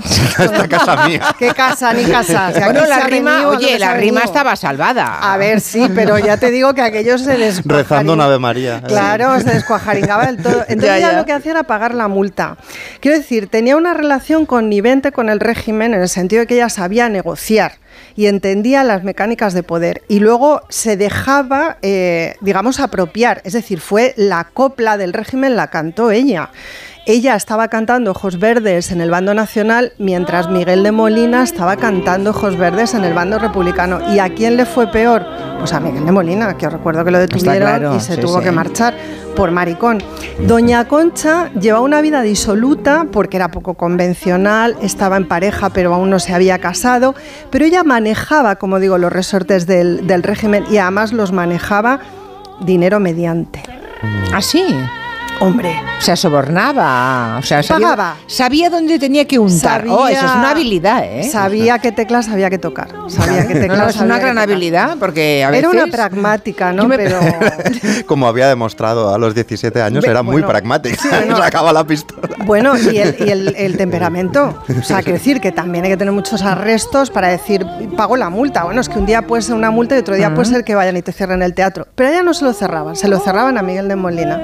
Ahora es curioso porque es verdad que en sus canciones siempre ha sido la otra, ¿no? Hmm. Eh, la que enciende la pasión, pero la que está sola finalmente. Sí. Sí, pero en cambio, la imagen que yo recuerdo de ella, ya mayor, ya retirada, mm, siempre era Doña Concha Piquer, la mujer que supo educar bien a su hija, que envió a su hija a colegios suizos muy caros. Sí. Ah, Concha Márquez Piquer también era como una folclórica cuando empezó, distinta a las demás, con formación, con, bueno, no sé. Con una educación. Con mucha educación, es decir, que tenía, parecía que doña Concha Piquer era de todas las que han cantado copla en nuestro país, la que provenía de más alta alcurnia, con, no mejores mimbres. Bueno, y no era así, claro. No era así, porque mira, Pero yo creo que la noche aquella que ella escribió en el espejo, esta noche canta por última vez Concha Piquer, eh, además adoptó un nuevo papel, que hay muchas artistas que hacen esto. Dejó de ser Conchita porque todavía esa noche con 52 años en el cartel decía Conchita Piquer, Mm. canta Puentes de Coplas, ¿no? que era el- último Sí. espectáculo que tenía. Dejó de ser Conchita y empezó a ser Doña Concha. Y convivió con el régimen en calidad de Doña Concha muchos años, muchos años, pues haciendo el papel pues de esta señora que me cuentas. Ya ella formalizó la relación con Antonio Márquez, lo cual ya también la coloca en una posición, digamos, social de legitimidad, ¿no? Ella legitima esa situación que tiene. Y por tanto, su vida, tiempo. a partir de ese momento, es el de una señoraza. Eso es. la imagen que se ha cultivado de ella. ¿eh? Bueno, la Siempre. perla, la perla, ¿te Sí, acuerdas sí. de esas entrevistas? Poquitas que dio, pero yo me he visto hoy una del año 78 con el pelo. O sea, podía ser Carmen Polo, incluso el look. Sí. Totalmente. O sea, Sí. ella se transforma para abrazar ese nuevo papel de mujer presentable en un contexto, pues el que, que es el de la España de los años 60 y 70. ¿no? Yo recuerdo entrevista, no con ella, obviamente, ahí no llegué, pero sí a su hija, a Sí. Concha Márquez Piquer, y recuerdo eh, que me contó, pues eso, que la niña estuvo en los mejores colegios, que hablaba tres lenguas desde pequeña, porque su madre se lo impuso. Ahora, Sí, cuando sí. has contado que su viaje a Nueva York aprendió rápidamente inglés también. Bueno, todo el, halo, digamos, que rodeaba a la familia era distinto al de otras folclóricas de la época. ¿eh? Totalmente diferente y su trayectoria. Piensa que ella, cada uno de los espectáculos que monta, eh, tiene giras larguísimas después por América, no solamente el sur, sino que ella regresa a cada tanto a Estados Unidos. Es decir, que es una mujer muy cosmopolita. También Mm. convivir con el régimen cuando estás fuera de España, en los años más duros de la posguerra, es mucho más fácil que ser Miguel de Molina y estar aquí al pie del cañón cantándole a, a la gente, ¿no?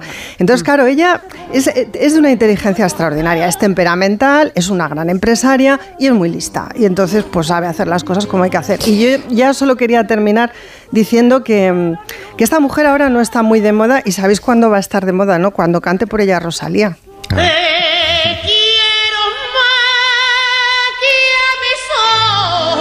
Vámonos.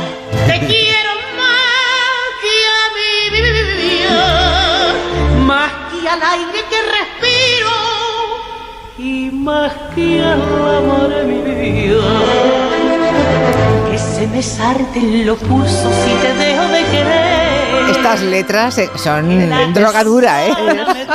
es que enganchan. Si te falto alguna vez. Nos informa Susi que en Valencia hay un barrio dedicado íntegramente a Concha Piquer y un museo, una casa museo. Donde están sus trajes, ¿eh? que debe Sí. ser. Me gustaría visitarlo alguna vez, la verdad. Los trajes son una cosa. O sea, se hacían unos trajes, unos aderezos. Los famosos baúles de la Piquer. Bueno, ahí está. Silencio que viene el final. Y sin embargo, te quiero.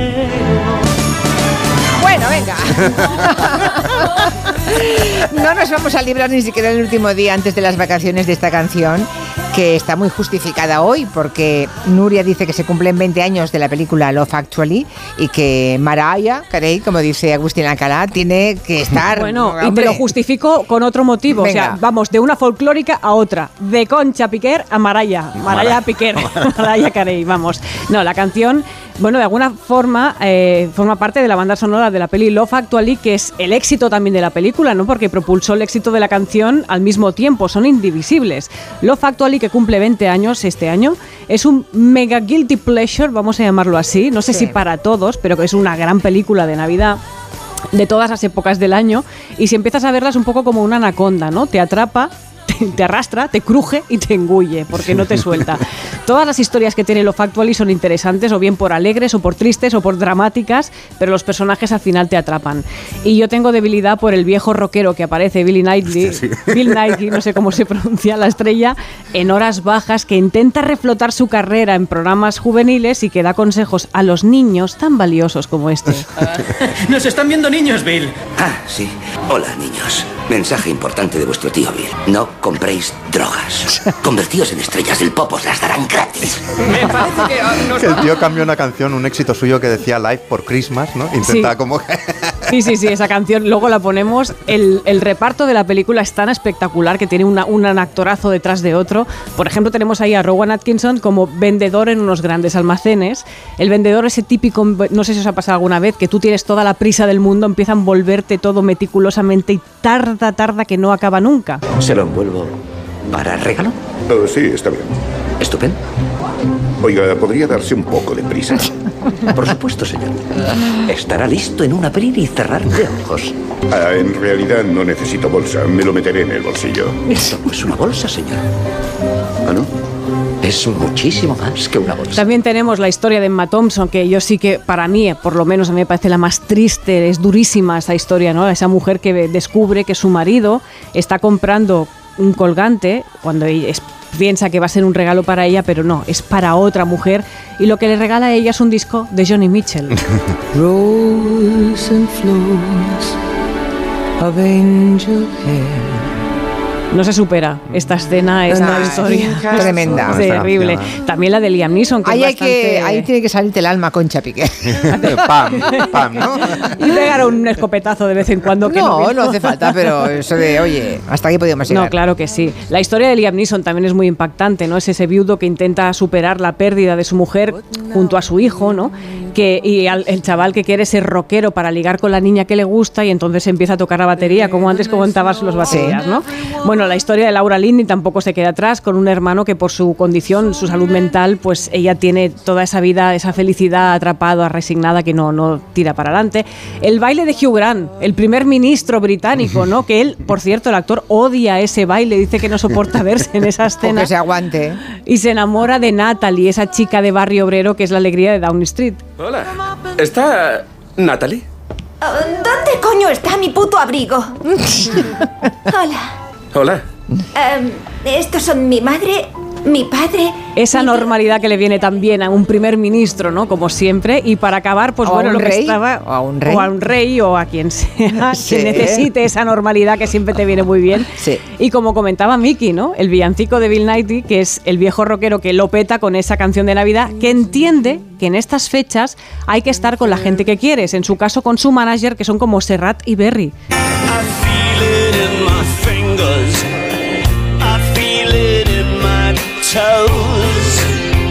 Digo lo de Berry porque Serrat, esta, el Berry era el manager histórico de Serrat que hace dos días, digamos que decidió jubilarse después del concierto de Sabina, es un histórico de esta profesión y, y en el país Serrat publicó un artículo hablando de su manager de toda la vida y es una relación pues como la de la película, fantástica, sí.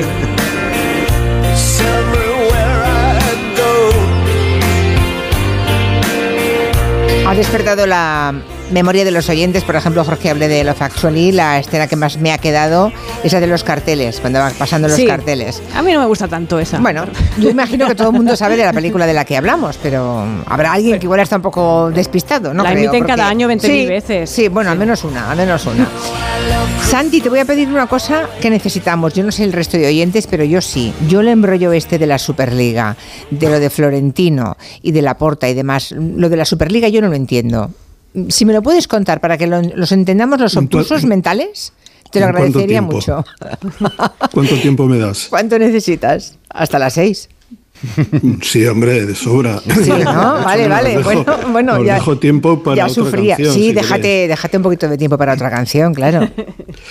Bueno, la cuestión es, la Superliga es un- una idea monstruosa, en mi opinión, ¿De quién? eh, que hace dos años se intentó poner en marcha en secreto Sí. y eh, por parte de Florentino Pérez y unos cuantos equipos, los principales, los más ricos de Europa. Los gordos, Eh, vale. Los gordos. Seis ingleses, tres españoles, tres italianos. Bueno, eso era lo, lo principal.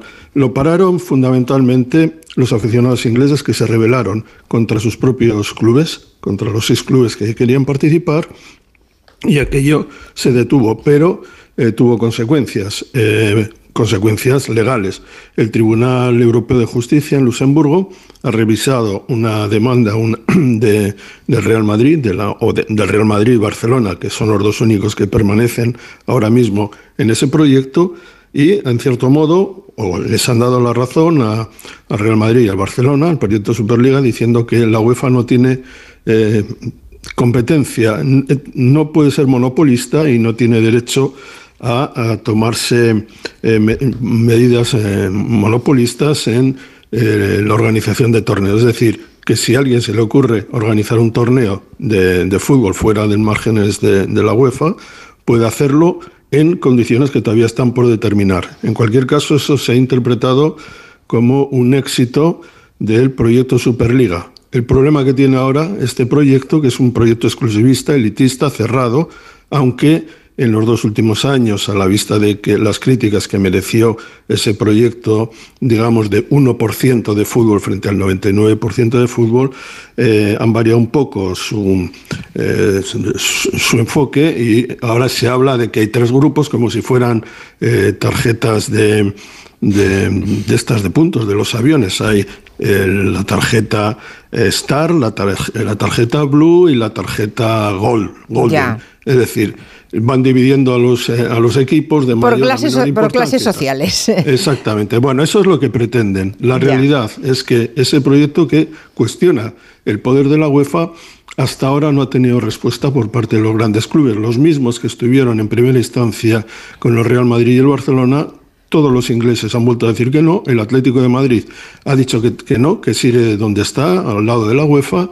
El Paris Saint-Germain también, todo el fútbol alemán también y el Bayern de Múnich a la cabeza. Y por lo tanto. O sea, todos los demás, o sea, si les parecía buena idea, que en algún momento se lo debió parecer, les, les ha empezado a dar vergüenza y se han apeado de esa idea de que los ricos jueguen entre ricos y que el resto de los clubes ya se lo harán entre ellos, ¿no? Sí, Pero en bueno, España que- no se han apeado ni el Barça ni el Real Madrid. No, porque también hay que decir que la respuesta de social a eso no ha sido la misma que en Inglaterra o lo que habría, habríamos visto en Alemania. Ah, Amigo mío, claro, es otra pregunta que tengo. O sea, em, esto es, la demanda la ponen los propios aficionados ingleses. Bueno, o sea, es que se No, no, la, la puertas de demanda, los estadios. la demanda a la- a la- al tribunal lo pone eh, Real Madrid, Barcelona, vamos a decirlo así, la empresa que se encargaría Mm. de tramitar esta Superliga. Entonces le dan la razón para decir, ustedes pueden crear una liga y romper con el monopolio de la, de la UEFA en determinadas condiciones que todavía no se sabe cuáles son. El problema es que una vez hecho esto y abierta esa puerta, eh, nadie quiere, as- hasta ahora nadie se ha subido al barco. Se Ya. dice que el Nápoles quiere subir, pero claro, una Superliga con el Nápoles na- pues, mucho peor que Claro. jugar la Liga Española. Eso es así. Entonces estamos en una situación donde yo creo que el principal beneficiado puede ser el típico, el típico grupo empresarial saudí que tiene 520 millones para fichar a John Rand, así de un plumazo, y que puede tener 52 mil millones para montarse una liga por su cuenta. Madre mía. Pero claro, eso y el fútbol ya es otra cosa. Y Bueno. eso es lo que yo creo que puede pasar. Ahora es curioso ¿eh? que los aficionados ingleses, alemanes, franceses hayan visto de qué iba esta película y se hayan plantado, aunque su equipo estuviera entre los grandes de Europa, y que entre la afición española eso no haya ocurrido. No, porque, Ay, Dios mío, a ver si vamos a descubrir cosas de nuestro país que nos gustan poco. ¿eh? Pues no, es que Real Madrid y Barcelona, digamos que mm, frecuentan Mm. otro tipo de, tienen otro tipo de, de visión del mundo del fútbol. Incluso la- yo creo que el fútbol tiene un aspecto tribal, comunitario, de vinculación, de vertebración, incluso yo diría que está Hombre. Que eh, estos dos clubes eh, se olvidan totalmente. Se olvidan cuando quieren, porque cuando quieren representan a España o a Cataluña o lo que sea, pero ahora la verdad lo que quieren es segregarse, participar, estar en, una- en un club de fumadores exclusivo y hasta luego. Y la pasta, Santi, el Barça está ahí porque no Hombre, sé, son claro, mil pasta, millones y le hacen falta y vamos, renuncia Ya, a todo pero su lo que, más, discurso. a mí No, lo que me molesta claro, de, pero- lo que me molesta del Barça es que parece que la culpa de las penurias económicas que tiene sea el modelo actual del fútbol. No, No, que va, que va. el problema económico del Barça la tiene la gestión que ha hecho el Barça de eh, los años gloriosos, de los años de Vini Rosas que han atravesado. Pero vamos, interpreto eh, que esta Superliga no se va a hacer. Bueno, yo Eh, se creo que en muy el tiempo difícil. acabará haciéndose, Ya. pero no en, la- en las condiciones actuales. vale, vale. Porque todo, todos sabemos que el fútbol, como la vida, va en favor siempre del 1%. Ajá. Pues sí. Nos querías hablar del solo en casa, pero me parece que ya no va a poder ser, ¿eh? Porque mira, decías, No, uy, me sobra. Mira, mira el reloj, ya son las seis. En Reyes, sí. Ah, eso. Y eso que querías comentar algo, ¿no? De, de un artículo que leíste, pero lo puedes contar. Sí, bueno, pero lo, lo puedo, lo puedo. A la otra semana, hasta, ¿no? hasta Reyes, semana. porque además solo en casa en Reyes suena muy bien. Sí, es verdad, lo dejamos para Reyes, está clarísimo. Pues Noelia Danes, Miki Otero y Santi Segurola, que tengáis feliz Navidad. Felices fiestas a todos. Es el último día antes del año que viene, que estaréis por acá. Y que lo paséis muy bien, que seáis felices y que os traigan cosas los reyes. Panetones. ¡Oh, qué buenos los panetones! Hay uno aquí en la mesa de, de- de los informativos de Onda Cero, de Onda Cero Barcelona, que voy pasando y voy sacando pellizcos. Es ella, que lo sepáis. Sí, soy yo, Compañeros soy yo, soy yo. informativos. Pero quede claro que con el pellizco, con los dedos me llevo lo que me como, lo que me como yo. ¿eh? Santi, besos. Otro para ti. Noelia, feliz Navidad. Noelia, ¿qué pasa? ¿Que ya se ha ido? Ya está. Ah, sí, ya se ha ido. Ah, vale, pues nada. Pues se ha ido por las seis noticias y vamos con el segundo. Con Rafa La Torre. Este sábado vive el último partido del año en Radio Estadio. La liga se pone al día y el fin de fiesta se celebra en el Metropolitano. Atlético de Madrid, Sevilla. Con visita a los partidos más destacados de la Premier inglesa, la Serie A en Italia y la Liga ACB de baloncesto. Este sábado desde las 3 y media de la tarde, vive la liga en Radio Estadio. Con Edu García. Te mereces esta radio. Onda Cero, tu radio. Julia en la onda. Esta Navidad, nuestro equipo de campeones quiere seguir petándolo. Por eso te van a ayudar a encontrar el regalo perfecto. Y es que por ser de mi Movistar tienes hasta 5 dispositivos: tablets, smartphones, auriculares, smart TVs, con hasta un 40% de descuento para que los regales a quien tú quieras. Te mereces una Navidad mejor. Infórmate en el 1004 tiendas o en movistar.es. En CEPSA todos nuestros clientes son de 10. Por eso seas particular o profesional, tenemos una promo de 10 para ti. Únete a CEPSA Go o a esta resa en CEPSA y te damos 10 euros de regalo de bienvenida. Y si ya eres cliente, ahorras 10 céntimos por litro en tus repostajes. Ven a CEPSA y llévate ya tus 10 euros. Consulta condiciones en cepsa.es. ¿Cansado de toser? Toma Herbetón Respire. Herbetón jarabe con extracto de pino y eucalipto espectora y reduce el espasmo bronquial. Herbetón Respire. Consulte a su farmacéutico o dietista. No esperes a que te toque la lotería para salir ganando. Elige Aerotermia de Mitsubishi Electric y ahorra hasta un 80% en tu factura energética. Ecodan es tu aerotermia. Ten mi copa y llénala, vamos todos a brindar. en tu copa el sabor de la amistad. De mi copa y ya la dejen, de mi copa y ya la dejen, de mi copa y ya la dejen, de mi copa y ya la Málaga Virgen, sabor de amistad. Oye, esta Navidad nos juntamos para cenar. Voy al corte inglés y con unos ibéricos de bellota y marisco gallego acertamos seguro.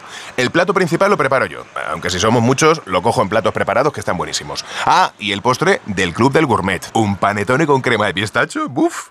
Supercor, Hipercor y Supermercado El Corte Inglés. ¿Qué necesitas esta Navidad? Cierra los ojos y piensa en un número. Nosotros solo podemos pensar en uno, en el 100. Porque 100 años son los que llevamos imaginando. Y viendo cómo habéis hecho posible todo aquello que habéis imaginado. Y ahora, abre los ojos. Y sigue imaginando todo lo que haremos en los próximos 100 años. Telefónica, imaginémonos. Uf, no estoy seguro. ¿Un masaje? Espera, no, hay paracaídas. O tal vez conducir un Ferrari. Bueno, no, no, el masaje de Smartbox. Le hará bien, lo necesita. Este año regala emociones. Este año regala Smartbox. Más experiencias en smartbox.com o en tu tienda más cercana. ¿Una noche de pesadilla por culpa de la tos? No dejes que se repita con Cinfatos Noche de Cinfa. Cinfatos Noche actúa rápida y eficazmente para combatir la tos seca y ayudarte a dormir placenteramente. Elige estar bien. Elige Cinfa. A partir de 12 años, lea las instrucciones de este medicamento y consulte al farmacéutico. Hoy en ahorrar es fácil con Iberdrola. ¿Cuánto se ahorra con placas solares? Hasta un 70% en la factura. O dicho de otra manera, en un año podrías comprarte una bicicleta nueva. En Iberdrola queremos que entiendas al 100% la eficiencia y el ahorro. Y que además puedas disfrutarlos. Pásate al autoconsumo con Smart Solar y empieza a ahorrar. Infórmate en iberdrola.es. Iberdrola, empresa colaboradora con el programa Universo Mujer.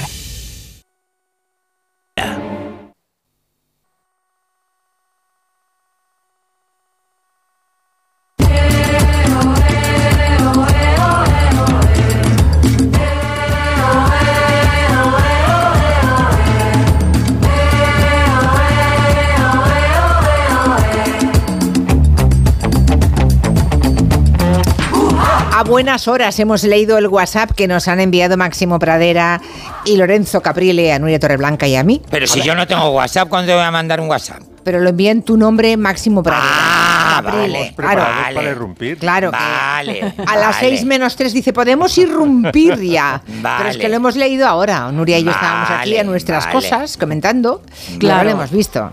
Bueno, ya han escuchado el resto de la caballería hoy del Comanche. eh, menudas dos patas para un banco, ¿verdad? Son Máximo Pradera y Lorenzo Caprile. Se han juntado el gremlin con el enfant terrible. Hombre, claro, y, y- y yo no vengo a morcillear, vengo a turronear. Ah. Porque yo estoy oyendo tu hoy esta tarde, tu programa, y, y yo completamente de acuerdo. Los turrones de toda la vida ha sido el blanco y el duro. o el blando y el duro. El blando y el duro. Y luego las famosas tortas imperiales, esas que eran- estaban buenísimas, redondas, de miel, con, con la almendra, que eso estaba eh, eh, riquísimo. Y todo lo que se hace ahora, Julia, son gorrinerías. Me parece. bueno, ¿Cómo soy? Punto. Hombre, no. Son gorrinerías. Estoy Eso de turrón tiene lo que yo de geisha japonesa. Pero es que deberían legislarlo de esto, deberían re- o sea, Totalmente, bueno, lo, que habe- lo que habéis dicho del jamón, Exacto. del chorizo, de la morcilla. Claro. Hombre, por favor, eso de mm, turrón de cookie, no sé qué, de no sé cuántos, turrón, Turrón de de chicle, de fresa. chupa, pero eso No, no, es eso no, turrón pero a ver, nada. el- perdona, pero el de guindas con licor no me vas a decir. Pero que eso no es turrón, ¿Cómo que Nuria, no? será un igual. dulce riquísimo en- que te pues, van a salir caries. llámalo turrón, llámalo Lola. Te va a salir caries, te va a salir caries, Julia. Uy, Julia, no, Nuria, esos caries. Sí, sí, sí. Pero eso no es turrón, eso es una cosa que se han inventado, que sí, que venderán mucho, estará muy bueno. Y luego, claro, hay estos índices de obesidad que hay en España, lógicamente, claro. todo este azúcar. Pero Oye, ¿habéis eso no hecho- es turrón, Bueno, no en vuestro, es turrón. En vuestro caso, de obesidad ni de sobrepeso, nada, ¿eh? Porque estáis los dos delgadísimos. Pues claro, gracias a Máximo- Ángela Quintas, que es nuestra amiga y nos vigila la alimentación. Con ¿A los algunos dos? toques de ¿A Máximo los Pradera. dos? Claro, misma. por supuesto, porque luego ha versionado los consejos de Ángela Quintas. Ostras, los, ha dos. tuneado. O sea, eh, Caprile está tomando productos recetados por el doctor Pradera. Es verdad, es cierto, es cierto. O sea que te mantiene, es también hecho un pincel. Hace- es que hace tiempo que no te veo físicamente. ¿no? Ah, ah, ¿De quién hablas? ¿De Máximo o de mí? No, de ti, Lorenzo. Ah, claro, no, porque, de los dos. Pero- porque te vas de viaje por España y nosotros aquí en San Sebastián de los Reyes. Bueno, claro, porque no puedes viajar porque estás haciendo, grabando. Ya he terminado, que hoy vengo un poco espeso, que ayer acabamos a la una y media, dos de la madrugada. Ah, sí, pues mira, en el mes de febrero, ¿te quieres venir conmigo a la LIN en febrero? ¿Qué te parece? Sí, que pues Ah, dime la pues fecha que ya me lo, me lo- ya lo sabes. Sí, pero no lo puedo decir. Vale, todavía. vale, pues es febrero. que lo sabía, lo sabía antes de que hubiera elecciones en Galicia. Como Ya. hay elecciones en Galicia y no sé si esto puede trastocar algún plan, me callo. Vale, vale. Pero como puedas, te llevo a la No, LIN. no, no, sí, hombre, además yo me Cali- Galicia conozco, pero la LIN no. Ah, pues mira, está. Bueno, eh, Máximo Pradera. Aquí estamos. Qué bien que nos traigas doblajes, porque nos encanta. Historias de estrellas del cine dobladas, porque eso de comparar voces originales con las de aquellas personas que luego les doblaron, en alguna ocasión, no sé qué nos vas a poner, ¿eh? pero en alguna ocasión eh, están casi mejor que el original y dices qué bien Mm. y en cambio en otros dices qué pena no haber podido disfrutar de la voz en- de la voz original de ese actor Estoy muy orgulloso porque uno de los eh, ejemplos que traigo ha fascinado a Nuria Torreblanca. ¿Ah, sí? Solamente, solamente partiendo de esta premisa se puede explicar el meme que ha colgado para anunciar al Comanche, que ha puesto una, una Navidad diabólica. Pues ha debido escuchar eh, la voz original de Linda Blair, que la vamos a escuchar enseguida. Pero antes, nuestra percha periodística. Ha aparecido el- la banda sonora eh, extended version masterizadísima de Sonrisas y Lágrimas, la película favorita del Caprile. Y eh, No sé por qué lo dices sea- con ese rentintín, sea- pues bien bonita que es. Ah, cuando que- le hacen los le trajes, encanta. le hacen los vestidos con, Con las cortinonas. con las cortinas. Y cuando las monjas les quitan las baterías a los nazis para que ellos puedan escapar por los Alpes. Exactamente. Hombre, por favor. Bueno, pues la joya de la corona de este álbum que se acaba de editar eh, es Christopher Plummer en la escena original de Edelweiss, Edelweiss, que se ha descubierto que canta mejor que Billy, que fue el cantante que le pusieron para doblarlo. Y claro, además era un musicazo como veremos luego. Pero antes vamos a escuchar la voz, por fin, después de 60 años, más de 60 años, de Christopher Plummer cantando Edelweiss. a ver Edelweiss, Edelweiss. Every morning you greet me, small and white, clean and bright. You look happy to me. No es una gran voz ¿eh? A ver, evidentemente Máximo, está muy afinado porque él era un musicazo, eh, intentó ser eh, concertista de piano hasta que le llamó más el teatro. Se le nota que es eh, amateur en el sentido de que no tiene la musculatura, tanto diafragmática como orofaringea, desarrollada. Pero vamos, Oh. canta muy afinado. te quieres quedar con nosotros no No, no, es que es así. qué Los- barbaridad Los hablando de musculatura Pero es- diafragmática Pero, querida tía Yuli, los cantantes son atletas, atletas de, Sí, de- ¿verdad? de- de la... Del diafragma. Del diafragma. Y también de, los, Mm. de todos los musculillos que hay en la zona faríngea. Es que no sabéis la, no sabéis la cantidad de musculillos ya. que hay. Si no lo tienes eh, tonificado, Mm. pues lógicamente la voz aparece inestable, pero afinado, canta afinadísimo. es verdad canta afinado pero ¿Qué sin- pasaba con, con los eh, productores de la película? Que claro, él tenía que cantar frente a Julie Andrews, que llevaba cantando desde el útero materno, cantaba que te cagas, y dice, no puede, la comparación entre una voz amateur y la súper profesional de Julie Andrews no la va a resistir. Y entonces hicieron esto con Billy. Why didn't you tell me? What? To bring along my harmonica. Estos son los sarcasmos de la baronesa. ¿Me lo podrías La mejor, la mejor la baronesa, ¿eh? Vestida magníficamente, creo recordar. eh, Elinor Parker puede ser. Impresionante. Every morning you greet me, small and white, clean and bright. You look. Es incomparable Máximo Me gusta más la primera, Hombre, la de no. A Christopher todo el No, mundo.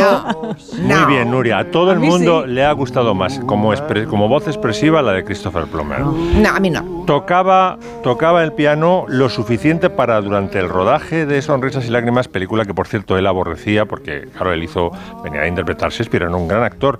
Es un tipo, un- el único canadiense que ha, ha hecho el, el triple slam, ha, grabado, ha, ha ganado Tonys, ha ganado eh, Emmys y ha ganado Oscars. O sea, es un, es- era un actorazo, ¿no? Dice que me tengan que recordar por este pastelito empalagoso. Él no hablaba de sonrisas y lágrimas, hablaba that thing, decía, de esa, esa cosa, o ese, ese, S&M, Son of Music, ¿sabe? No, no, no podía ni siquiera decir la palabra. Mm, fijaos cómo tocaba el piano durante, para entretener a su- sus compañeros de reparto. Rachmaninoff.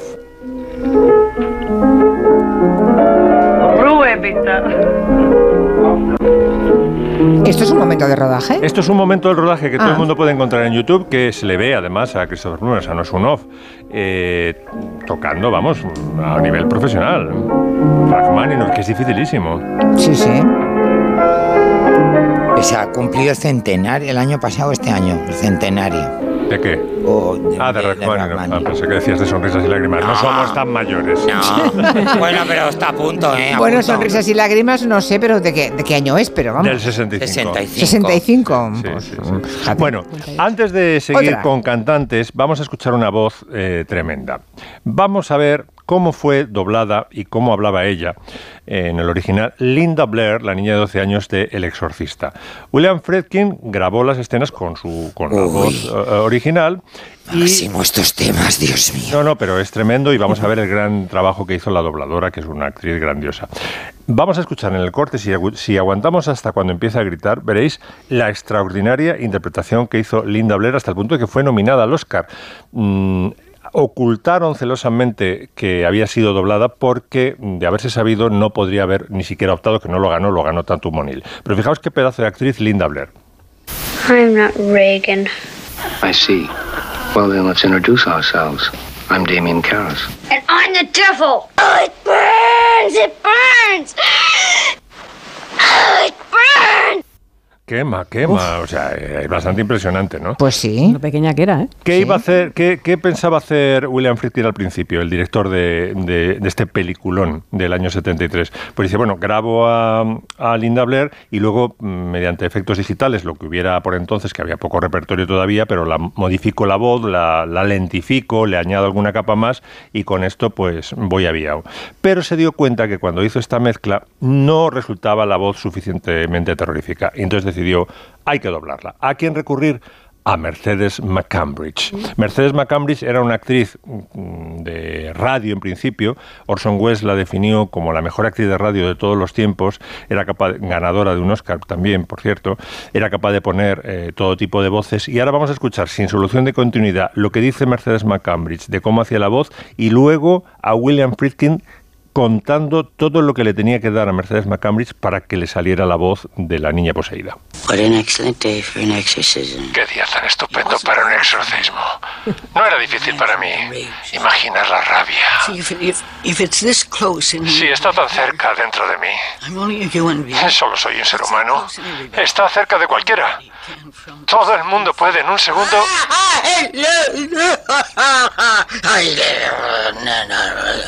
No es difícil. She said I should swallow Me dijo, tengo que tragar huevos crudos. I should smoke cigarettes. Tengo que fumar cigarrillos constantemente. Y me tienes que dar alcohol, que me vuelva loca y se me vaya la pinza para hacer esto. Así que quiero a un cura a mi lado, de asesor. Impresionante. Oy, oy, oy. No la quisieron citar en los créditos para que Linda Blair pudiera optar al Oscar y, y Mercedes McCambridge dijo así, fue a los sindicatos, lo denunció y ya en las copias eh, actuales del Exorcista viene en los créditos Mercedes McCambridge porque claro, es que la mitad de la, bueno, no digo la mitad, pero vamos, una parte notable de la Bastante. película es, es la voz, la voz es que Caprile también podría haber doblado, ¿eh? Muchas gracias, eh, yo, yo también te quiero. Ay, Sabes que a mí estos temas me dan mucho respeto, Sí. ¿eh? Bueno, yo y- también hubiera pedido un sacerdote al lado si hubiera tenido que hacer ese trabajo. Vamos con My Fair Lady Sí, ahora. la- mira, la dobladora, la dobladora de canciones eh, hollywoodenses más extraordinaria de todos los tiempos era, mm, fue Marnie Nixon. Marnie Nixon que aparecía en Sonrisas y Lágrimas, me parece, de Sister Henrietta. Es una de las monjas que cantan en Nananana, María. Ahí sale Marie Nixon, le hicieron el homenaje de, de sacarla porque si no, no sería conocido su rostro. ¿no? Bueno, entonces las actrices reaccionaban de distinta forma. Por ejemplo, Deborah Carr, que se pronuncia Carr como coche. Te digo Kerr, Deborah Kerr. no, pues es, eh, hicieron una campaña entera, querido Caprile, para. eh, se gastaron eh, la productora m- millones de dólares para decir que era Carr. Pues eh, a mí no me llegó la campaña. Bueno, No, bueno. pues hay que decir Deborah Carr, y en los Oscars dicen Deborah Carr. Bueno, eh, Es como Michael ah, Douglas, ¿eh? Sí. O Charleston Heston, yo digo Charleston Heston. Claro, es que esto va como va. Michael, Michael Douglas, hijo de mm, Kirk Douglas. Exacto. Sí, porque cambió la, la, la pronunciation. Es verdad, lo he dicho al revés. Se le he género. puesto yo al hijo, no, era, era Ma- Kirk Douglas. Marido de Catherine Zetajones. Sí, señor. Es verdad. bueno, había actrices como Deborah Carr que reaccionaban muy bien y estaban muy agradecidas a Marnie Nixon hasta el punto de que Marnie Nixon la sacó del eh, a Marnie Nixon la sacó del armario. O sea, mm, Marnie Nixon contó, no, Deborah Carr mm, contó en la prensa que era Marnie Nixon la que le doblaba. Hablas del rey y yo. Sí, que ahí está. The King and I. Efe- efectivamente, está, está. Bueno, pero había mm, actrices que se lo tomaban un poco mal, por ejemplo, Audrey Hepburn, y luego ya actrices que se lo tomaban fatal y que nunca reconocieron que había sido doblada, como Natalie Wood. Primero, vamos a escuchar. Mayfair Lady empieza cantando Marley Nixon y empalmamos sin solución de continuidad a la voz amateur de la pobre Audrey Hepburn. I could have danced all night, I could have danced all night, and still have begged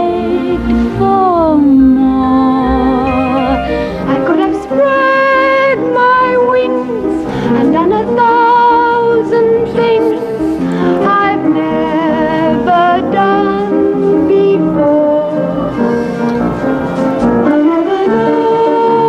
digáis que también preferís la Hepburn No. a Marley No, Nixon. no, ah, no, bueno, no, ah, eh, sois capaces. Pero Vale. mira, Super Julia, le estaba haciendo una señal a, a- a Al tío Max. Máximo, como estoy turroneando, que precisamente acaba de salir un libro maravilloso, no recuerdo la editorial, es una editorial de estas muy sesudas, escrito por Cecil Beaton, que fue el director artístico de esa película, tanto escenografías como vestuario, se llama Historia de un rodaje, dos puntos, My Fair Lady. Qué bonito. Y habla de- Todo sobre My Fair Lady, esto, la historia del rodaje de My Fair Lady, que pasó de todo, entre ellos, entre una de la anécdota, pues este, este doblaje que a Audrey Hepburn se lo ocultaron, por lo visto, se, Se lo enteró al ocultaron. final. Pero además le hicieron una putada ulterior, que es que si le hubieran bajado las canciones, porque ella no era soprano, esta es, es un repertorio para soprano, lo, contaba, lo, lo cantaba en Broadway Julie Andrews. Julie Andrews, te iba a Exactamente. decir. Yo el Entonces- disco, el LP, lo tengo de Julie Andrews. el- él era, era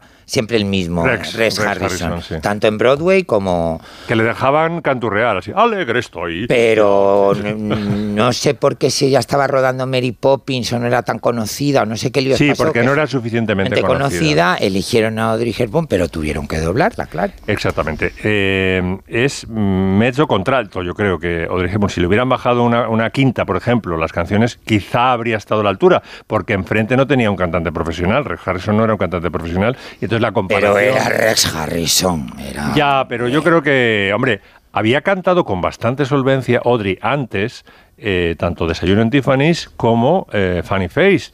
Y, A ver, eh, en ella- Desayuno en Tiffany canta con una guitarrita. O sea que- y Ah, en, o sea Funny que Face, Audrey- ca- en Funny Face canta muchas canciones, ¿eh? Y las canta, eh, de, hombre, no es una voz profesional, estable, súper molona, pero es una canción que, oye, toda la canción cantando y haciendo dúos con eh, Fred Astaire, me parece. Hombre, fíjate, Fred Astaire en vozarrón. Bueno. O sea que Audrey Hepburn pensó cuando estaba en el rodaje de My Fair Lady que las canciones Sí. que iba grabando iban a ser ella. Sí. Y la sí. voz, la voz sí que es la suya entonces. O también voz- la doblaron. No, no, no, la voz no. La voz no, vale, O vale. doblaron las canciones. Las canciones, ¿no? Bueno, aquí hubo un tiempo en España que algunas actrices de cine eran todas dobladas porque mm, su dicción era pésima o tenían algún tipo de acento extranjero, ¿no? En la época A en la uno, que... a uno que doblaban siempre era Máximo Valverde, mi tocayo, porque Sí. tenía una Y Ana- y Actrices y actores que eran siempre doblados. Y a Nadiuska, que le tendrías que hacer un, eh, un gran especial. Sí. Bueno, era tal el- la obsesión de los estudios hollywoodienses de que no se supiera, de que sus estrellas no eran perfectas, que no eran como los filtros, las fotos de Instagram con to- retocadas con filtros, que estaban amenazadas las dobladoras cantantes de que si se iban de la lengua iba a haber severas represalias. Y esta es Marnie Nixon en un documental contando lo aterrada que estaba por los estudios. ¿Tuvo que firmar algún tipo de contrato prometiendo estar calladita? Oh, sí, tuve que firmarlo con todas las cosas que doblaba. El estudio, la 20th Century Fox, después de doblar El Rey y yo, me llamó y me dijo que si alguien alguna vez llegaba a enterarse de que yo había doblado cualquier personaje en el doblaje, se encargaría de que no volviese a trabajar nunca más en la ciudad. ¿Se imagina? Estaba aterrada.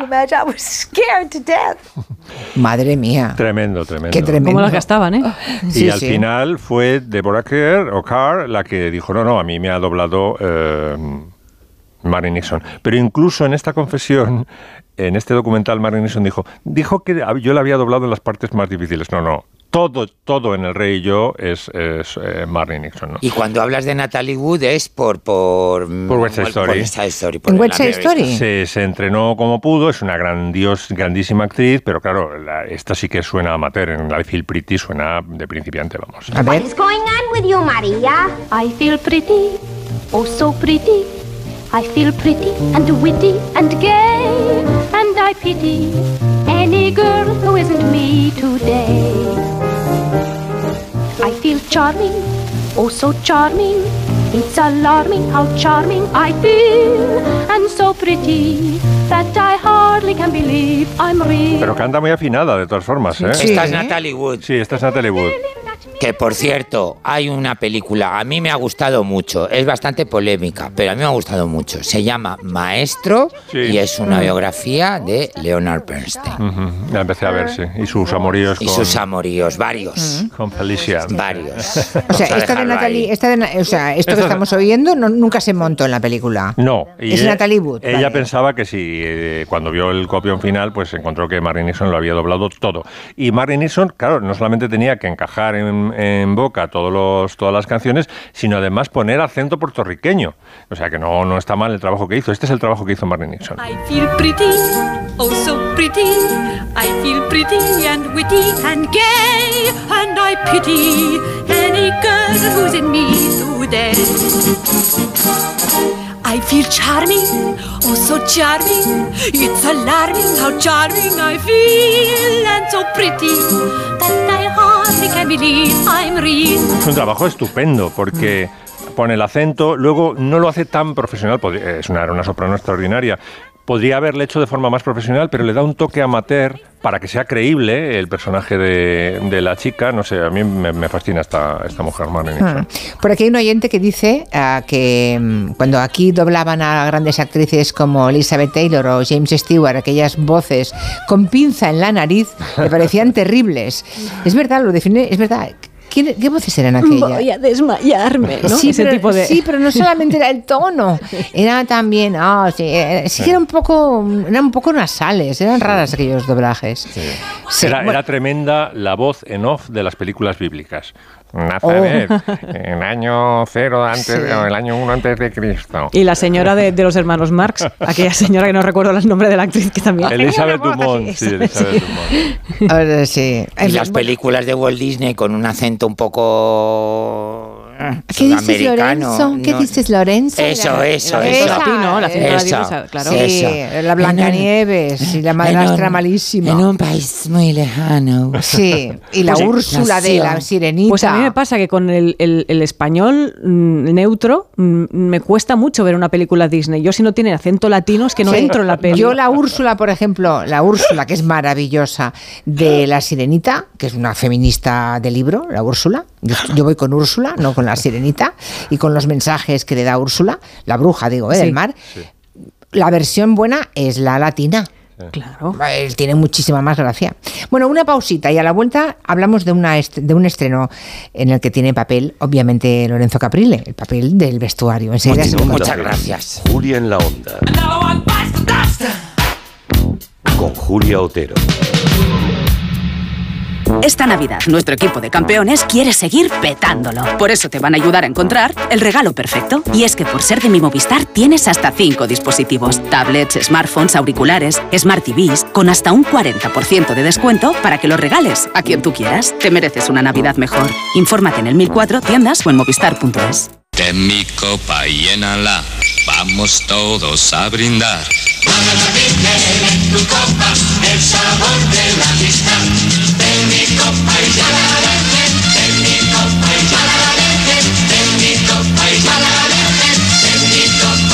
Málaga Virgen, sabor de amistad. Tantas horas delante del ordenador pueden pasar factura a tus ojos. Prueba el nuevo Devisión Lágrimas. Devisión alivia los síntomas de sequedad, irritación y cansancio ocular. Devisión Lágrimas. Este producto cumple con la normativa vigente de producto sanitario. Su alarma de Securitas Direct ha sido desconectada. Anda, si te has puesto alarma. ¿Qué tal? Muy contenta. Lo mejor es que la puedes conectar cuando estás con los niños durmiendo en casa. Y eso da muchísima tranquilidad. Si llego a saber antes lo que cuesta, me la hubiera puesto según me mudé. Protege tu hogar frente a robos y ocupaciones con la alarma de Securitas Direct. Llama ahora al 900-272-272. ¿Notas pitidos al dormir? Duerme sin ruidos con Sonofin Noche. Sonofin Noche con Jingo Biloba que contribuye a una buena audición y melatonina para conciliar el sueño. Sonofin Noche de Pharma OTC. Si sufres violencia de género, podemos ayudarte. Y la denuncia es el primer paso para protegerte a ti y a tus hijos. Existen medios para impedir que tu agresor se vuelva a acercar a ti. Tus hijos, tus hijas y tú podéis tener protección. Existen los juicios rápidos en juzgados especializados. Y también ayudas específicas para las víctimas del maltrato. Podemos protegerte. Pero para ello tienes que denunciar. Antena 3 Noticias y Fundación Mutua Madrileña. Contra el maltrato, tolerancia cero. ¿Tu hijo saca malas notas? ¿Se despista con facilidad? Prueba con The Memory Studio. The Memory contiene vitamina B5 que contribuye al rendimiento intelectual normal. Para exámenes, The Memory Studio, de Pharma OTC.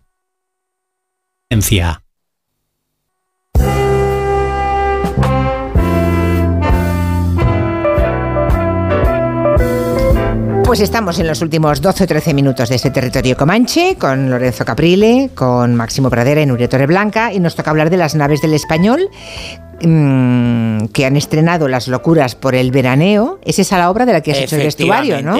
Que es la primera de la trilogía que ese genio de la dramaturgia italiana que fue Carlo Goldoni dedicó pues al veraneo, a- que era algo pues lo más moderno de lo moderno a finales del siglo XVIII, que se empezó a veranear. Y bueno, es una comedia divertidísima que mi director Eduardo Vasco, que abro paréntesis, estamos de celebración toda la compañía en noviembre, porque le acaban de nombrar director artístico del Teatro Español de Madrid, el Muy bien. teatro más antiguo de Europa. Cumple este año 440 años.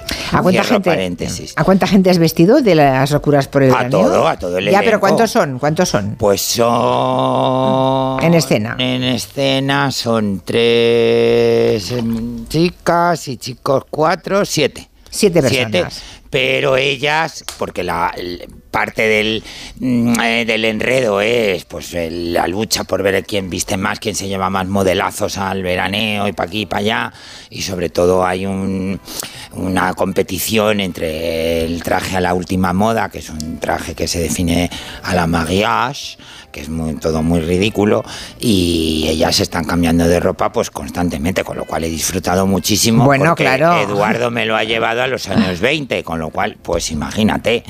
O sea, años 20, ¿eh? Sí, Situado en los años 20. va- Claro, eh, Goldoni era de finales del 18. del 18, pero Ah. Eduardo lo ha querido llevar a los años 20, ha metido algún poco de número musical, un, el, el, el, el Ya tendré, cantado en castellano, con, con letra un poco pues eh, relacionado con la obra. Hay un gramófono que van poniendo pues estos discos de, de pizarra. En fin, el montaje es se- divertidísimo, no paras de reírte y yo os animo un planazo para esta Navidad. Eh, dura hasta el 28 de enero y es en la sala Hay tiempo, Max sí. Sau de El Matadero, en la sala, en, sala- en la sala pequeña. Muy bien, pues nada, y viendo el vestuario de... ¿que ¿Dónde lo has sacado? ¿Lo has hecho todo en tu taller? ¿Lo has sacado...? Bueno, Has ahí, hecho de todo, ¿no? como Hay siempre. fondos de armario, de todo. Ahí como siempre que, a ver, aquí meto mi, esta, me quiero abrir el melón, pero lo meto, que de, todos se les llena la boca, tanto los de una como los otros, con la cultura, la cultura, la cultura, la cultura, pero vamos, que para vestir luego a los actores, menos es menos, No hay ni un duro. Ni un duro. Con lo cual, pues eh, hay cosas que Hay que apañarse con poco dinero, hay ¿eh? Cosas que vienen del fondo del español y luego, pues bueno, Ya. mis camellos de ropa vieja que me consiguen gangas, que luego dan Ya. el pego, yo las retoco, las tuneo en el taller y, y queda todo preciosísimo. He Pues hecho nada. una bata maravillosa, maravillosa, con un mantel bordado preciosísimo que encontré en el rastro en un montón, que me costó el manteluco 5 euros y lo hemos transformado en, ¿En una bata? con unas mangas de plumas y unas borlas y es espectacular. Caray, ganas de verlo. Bueno, a 22 de diciembre, a estas alturas, ya es momento ya de hacer un poco de balance del año, del 2023, así en cuatro o cinco grandes toques o brochazos, Nuria. Sí, yo quiero preguntarle. ¿Bueno o no Si esto ha sido un bueno, pues no sé, vamos a preguntarle. 2023, ¿y tú de quién eres? Si eres bueno, eres malo, ¿qué ha pasado? ¿no? Bueno, nos ha quedado claro que este 2023 es el año en el que todo cumplía 50 años, ¿no? Por ejemplo, desde el atentado de Carrero Blanco hasta los 50 años del estreno de El Exorcista, del que hablaba Máximo, Malas Calles, La Noche Americana, Amarcor, American Graffiti, El Espíritu de la Colmena o El Golpe. 50 años del golpe. 50 años del golpe, qué peliculón. Y yo tengo un 55 aniversario. Ojo, importantísimo. Sí, señor. La muñeca Nancy cumple 55 años. ¿Cuándo? El- ¿Qué día? Ya, en el 2023 lo estamos celebrando en el Museo del Traje de Madrid. Ay, qué bien, venga. También cumple 60 años La Gran Evasión. Eso es un película y no lo de ahora. Os voy Eso soltando ahí película. bandas sonoras de las buenas. Yo estaba esperando el comentario Caprile que iría más por Steve McQueen, cómo estaba Steve McQueen. No, guapo. no, pero es que ahí están guapos todos, perdona. Sí. Ah, ¿eh? bueno, Todos, vale. todos. me gusta ese matiz. El cine de este 2023 tuvo un boom espectacular en agosto, estamos de acuerdo, ¿no? Con, con ese peliculón llamado Oppenheimer y con esa castaña pilonga llamada Barbie. No Tenía que estoy dejar- de acuerdo. tenía Pues que yo, dejar a mí que- Barbie me sí gustó. estoy con Nuria, Nuria. Pues a mí, a mí Nuria. Barbie- Perdona, perdona, para Castaña Pilongo a Napoleón. Eso sí que es una castaña Pero de esa no he hablado, de esa no he hablado. Y No luego, la he visto. teníamos que esperar Mejor, hasta Julia, no octubre para que la obra maestra llegase de vernos de Scorsese con Los Asesinos de la Luna, que es I- fantástica, que a los de radio impresionante. nos encanta por esa escena casi hacia el final, que montan un radioteatro que es espectacular, con un papelito de Scorsese y que llama mucho la atención. ¿no? Pese a que es lo peor de Scorsese. ¿El qué? ¿El qué? La- Esta peli. ¿Tú Y eso crees? que no, Ah, lo he leído, nada. he leído, yo no lo sé, No, pero para que es lo peor de. Mucho menos. Esos son los menos. envidiosos, Ah, para no sé. nada. No, yo, no, yo todavía no he podido ir a Quizás es un poquito Pero he leído larga. que para ser Scorsese, que no. No, Sí, pues es no. impresionante Para la es una es pasada. impresionante. Bueno, tú no eres crítica con y- Scorsese. y- No, no, no, Aunque no, no, hiciera no. una pirula, te gustaría. No, No, no, no, para nada. Pero de verdad tenéis que ver esta película y maravillaros con esta. De acuerdo con Nuria, Yo totalmente. soy muy fan del criterio de Nuria Torreblanca. Gracias. Está bien, está bien. Sigamos con- el gran criterio. 2023 también ha sido un año de venganzas, ¿no? La más salvaje, la de Shakira.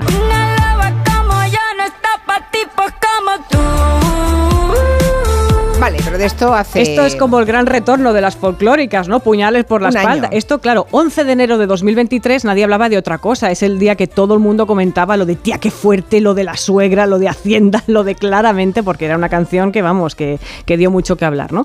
Eh, por ejemplo, también tenemos nuevas palabras en 2023 incluidas en la RAE como machirulo, big data, cookie, chunda chunda, kriptonita, perreo, que a mí me da igual. Mi palabra preferida sigue siendo bizcoturro y de aquí no me sacan. Yo soy un inventor de palabras, un creador del lenguaje, con lo cual contribuyo a enriquecer el léxico patrio. Matías es un suministrador de materia prima del lenguaje. Lo que Isaac Peral hizo con el submarino, Matías Martí lo hace con las palabras. Lleva inventadas más de mil. Por favor, Matías, dele usted la última, don Ibrahim. Bizcotur. Bizcotur. Dícese del que sobre ser bisojo y mal encarado mira con aviesa intención. Puede también usarse como sustantivo. Se la regalo. Qué buena, bizcoturcela en la colmena. sí, Pues sí, Nuria, Nuria, que sepas que en la nueva edición de Maestro de la Costura que terminamos ayer de grabar, a mí me han definido como kriptonita. Uy. ¿En serio? Sí. Menos mal, por un momento pensé que era bizcotur. Porque pasan No. cosas cuando te acercas, provocas. Por lo visto sí. Ajá. Bueno, y 2023 también te vamos a recordar porque te llevaste a nuestro querido Shane McGowan de los Pogues, pero qué funeral tan bonito que vimos, ¿no?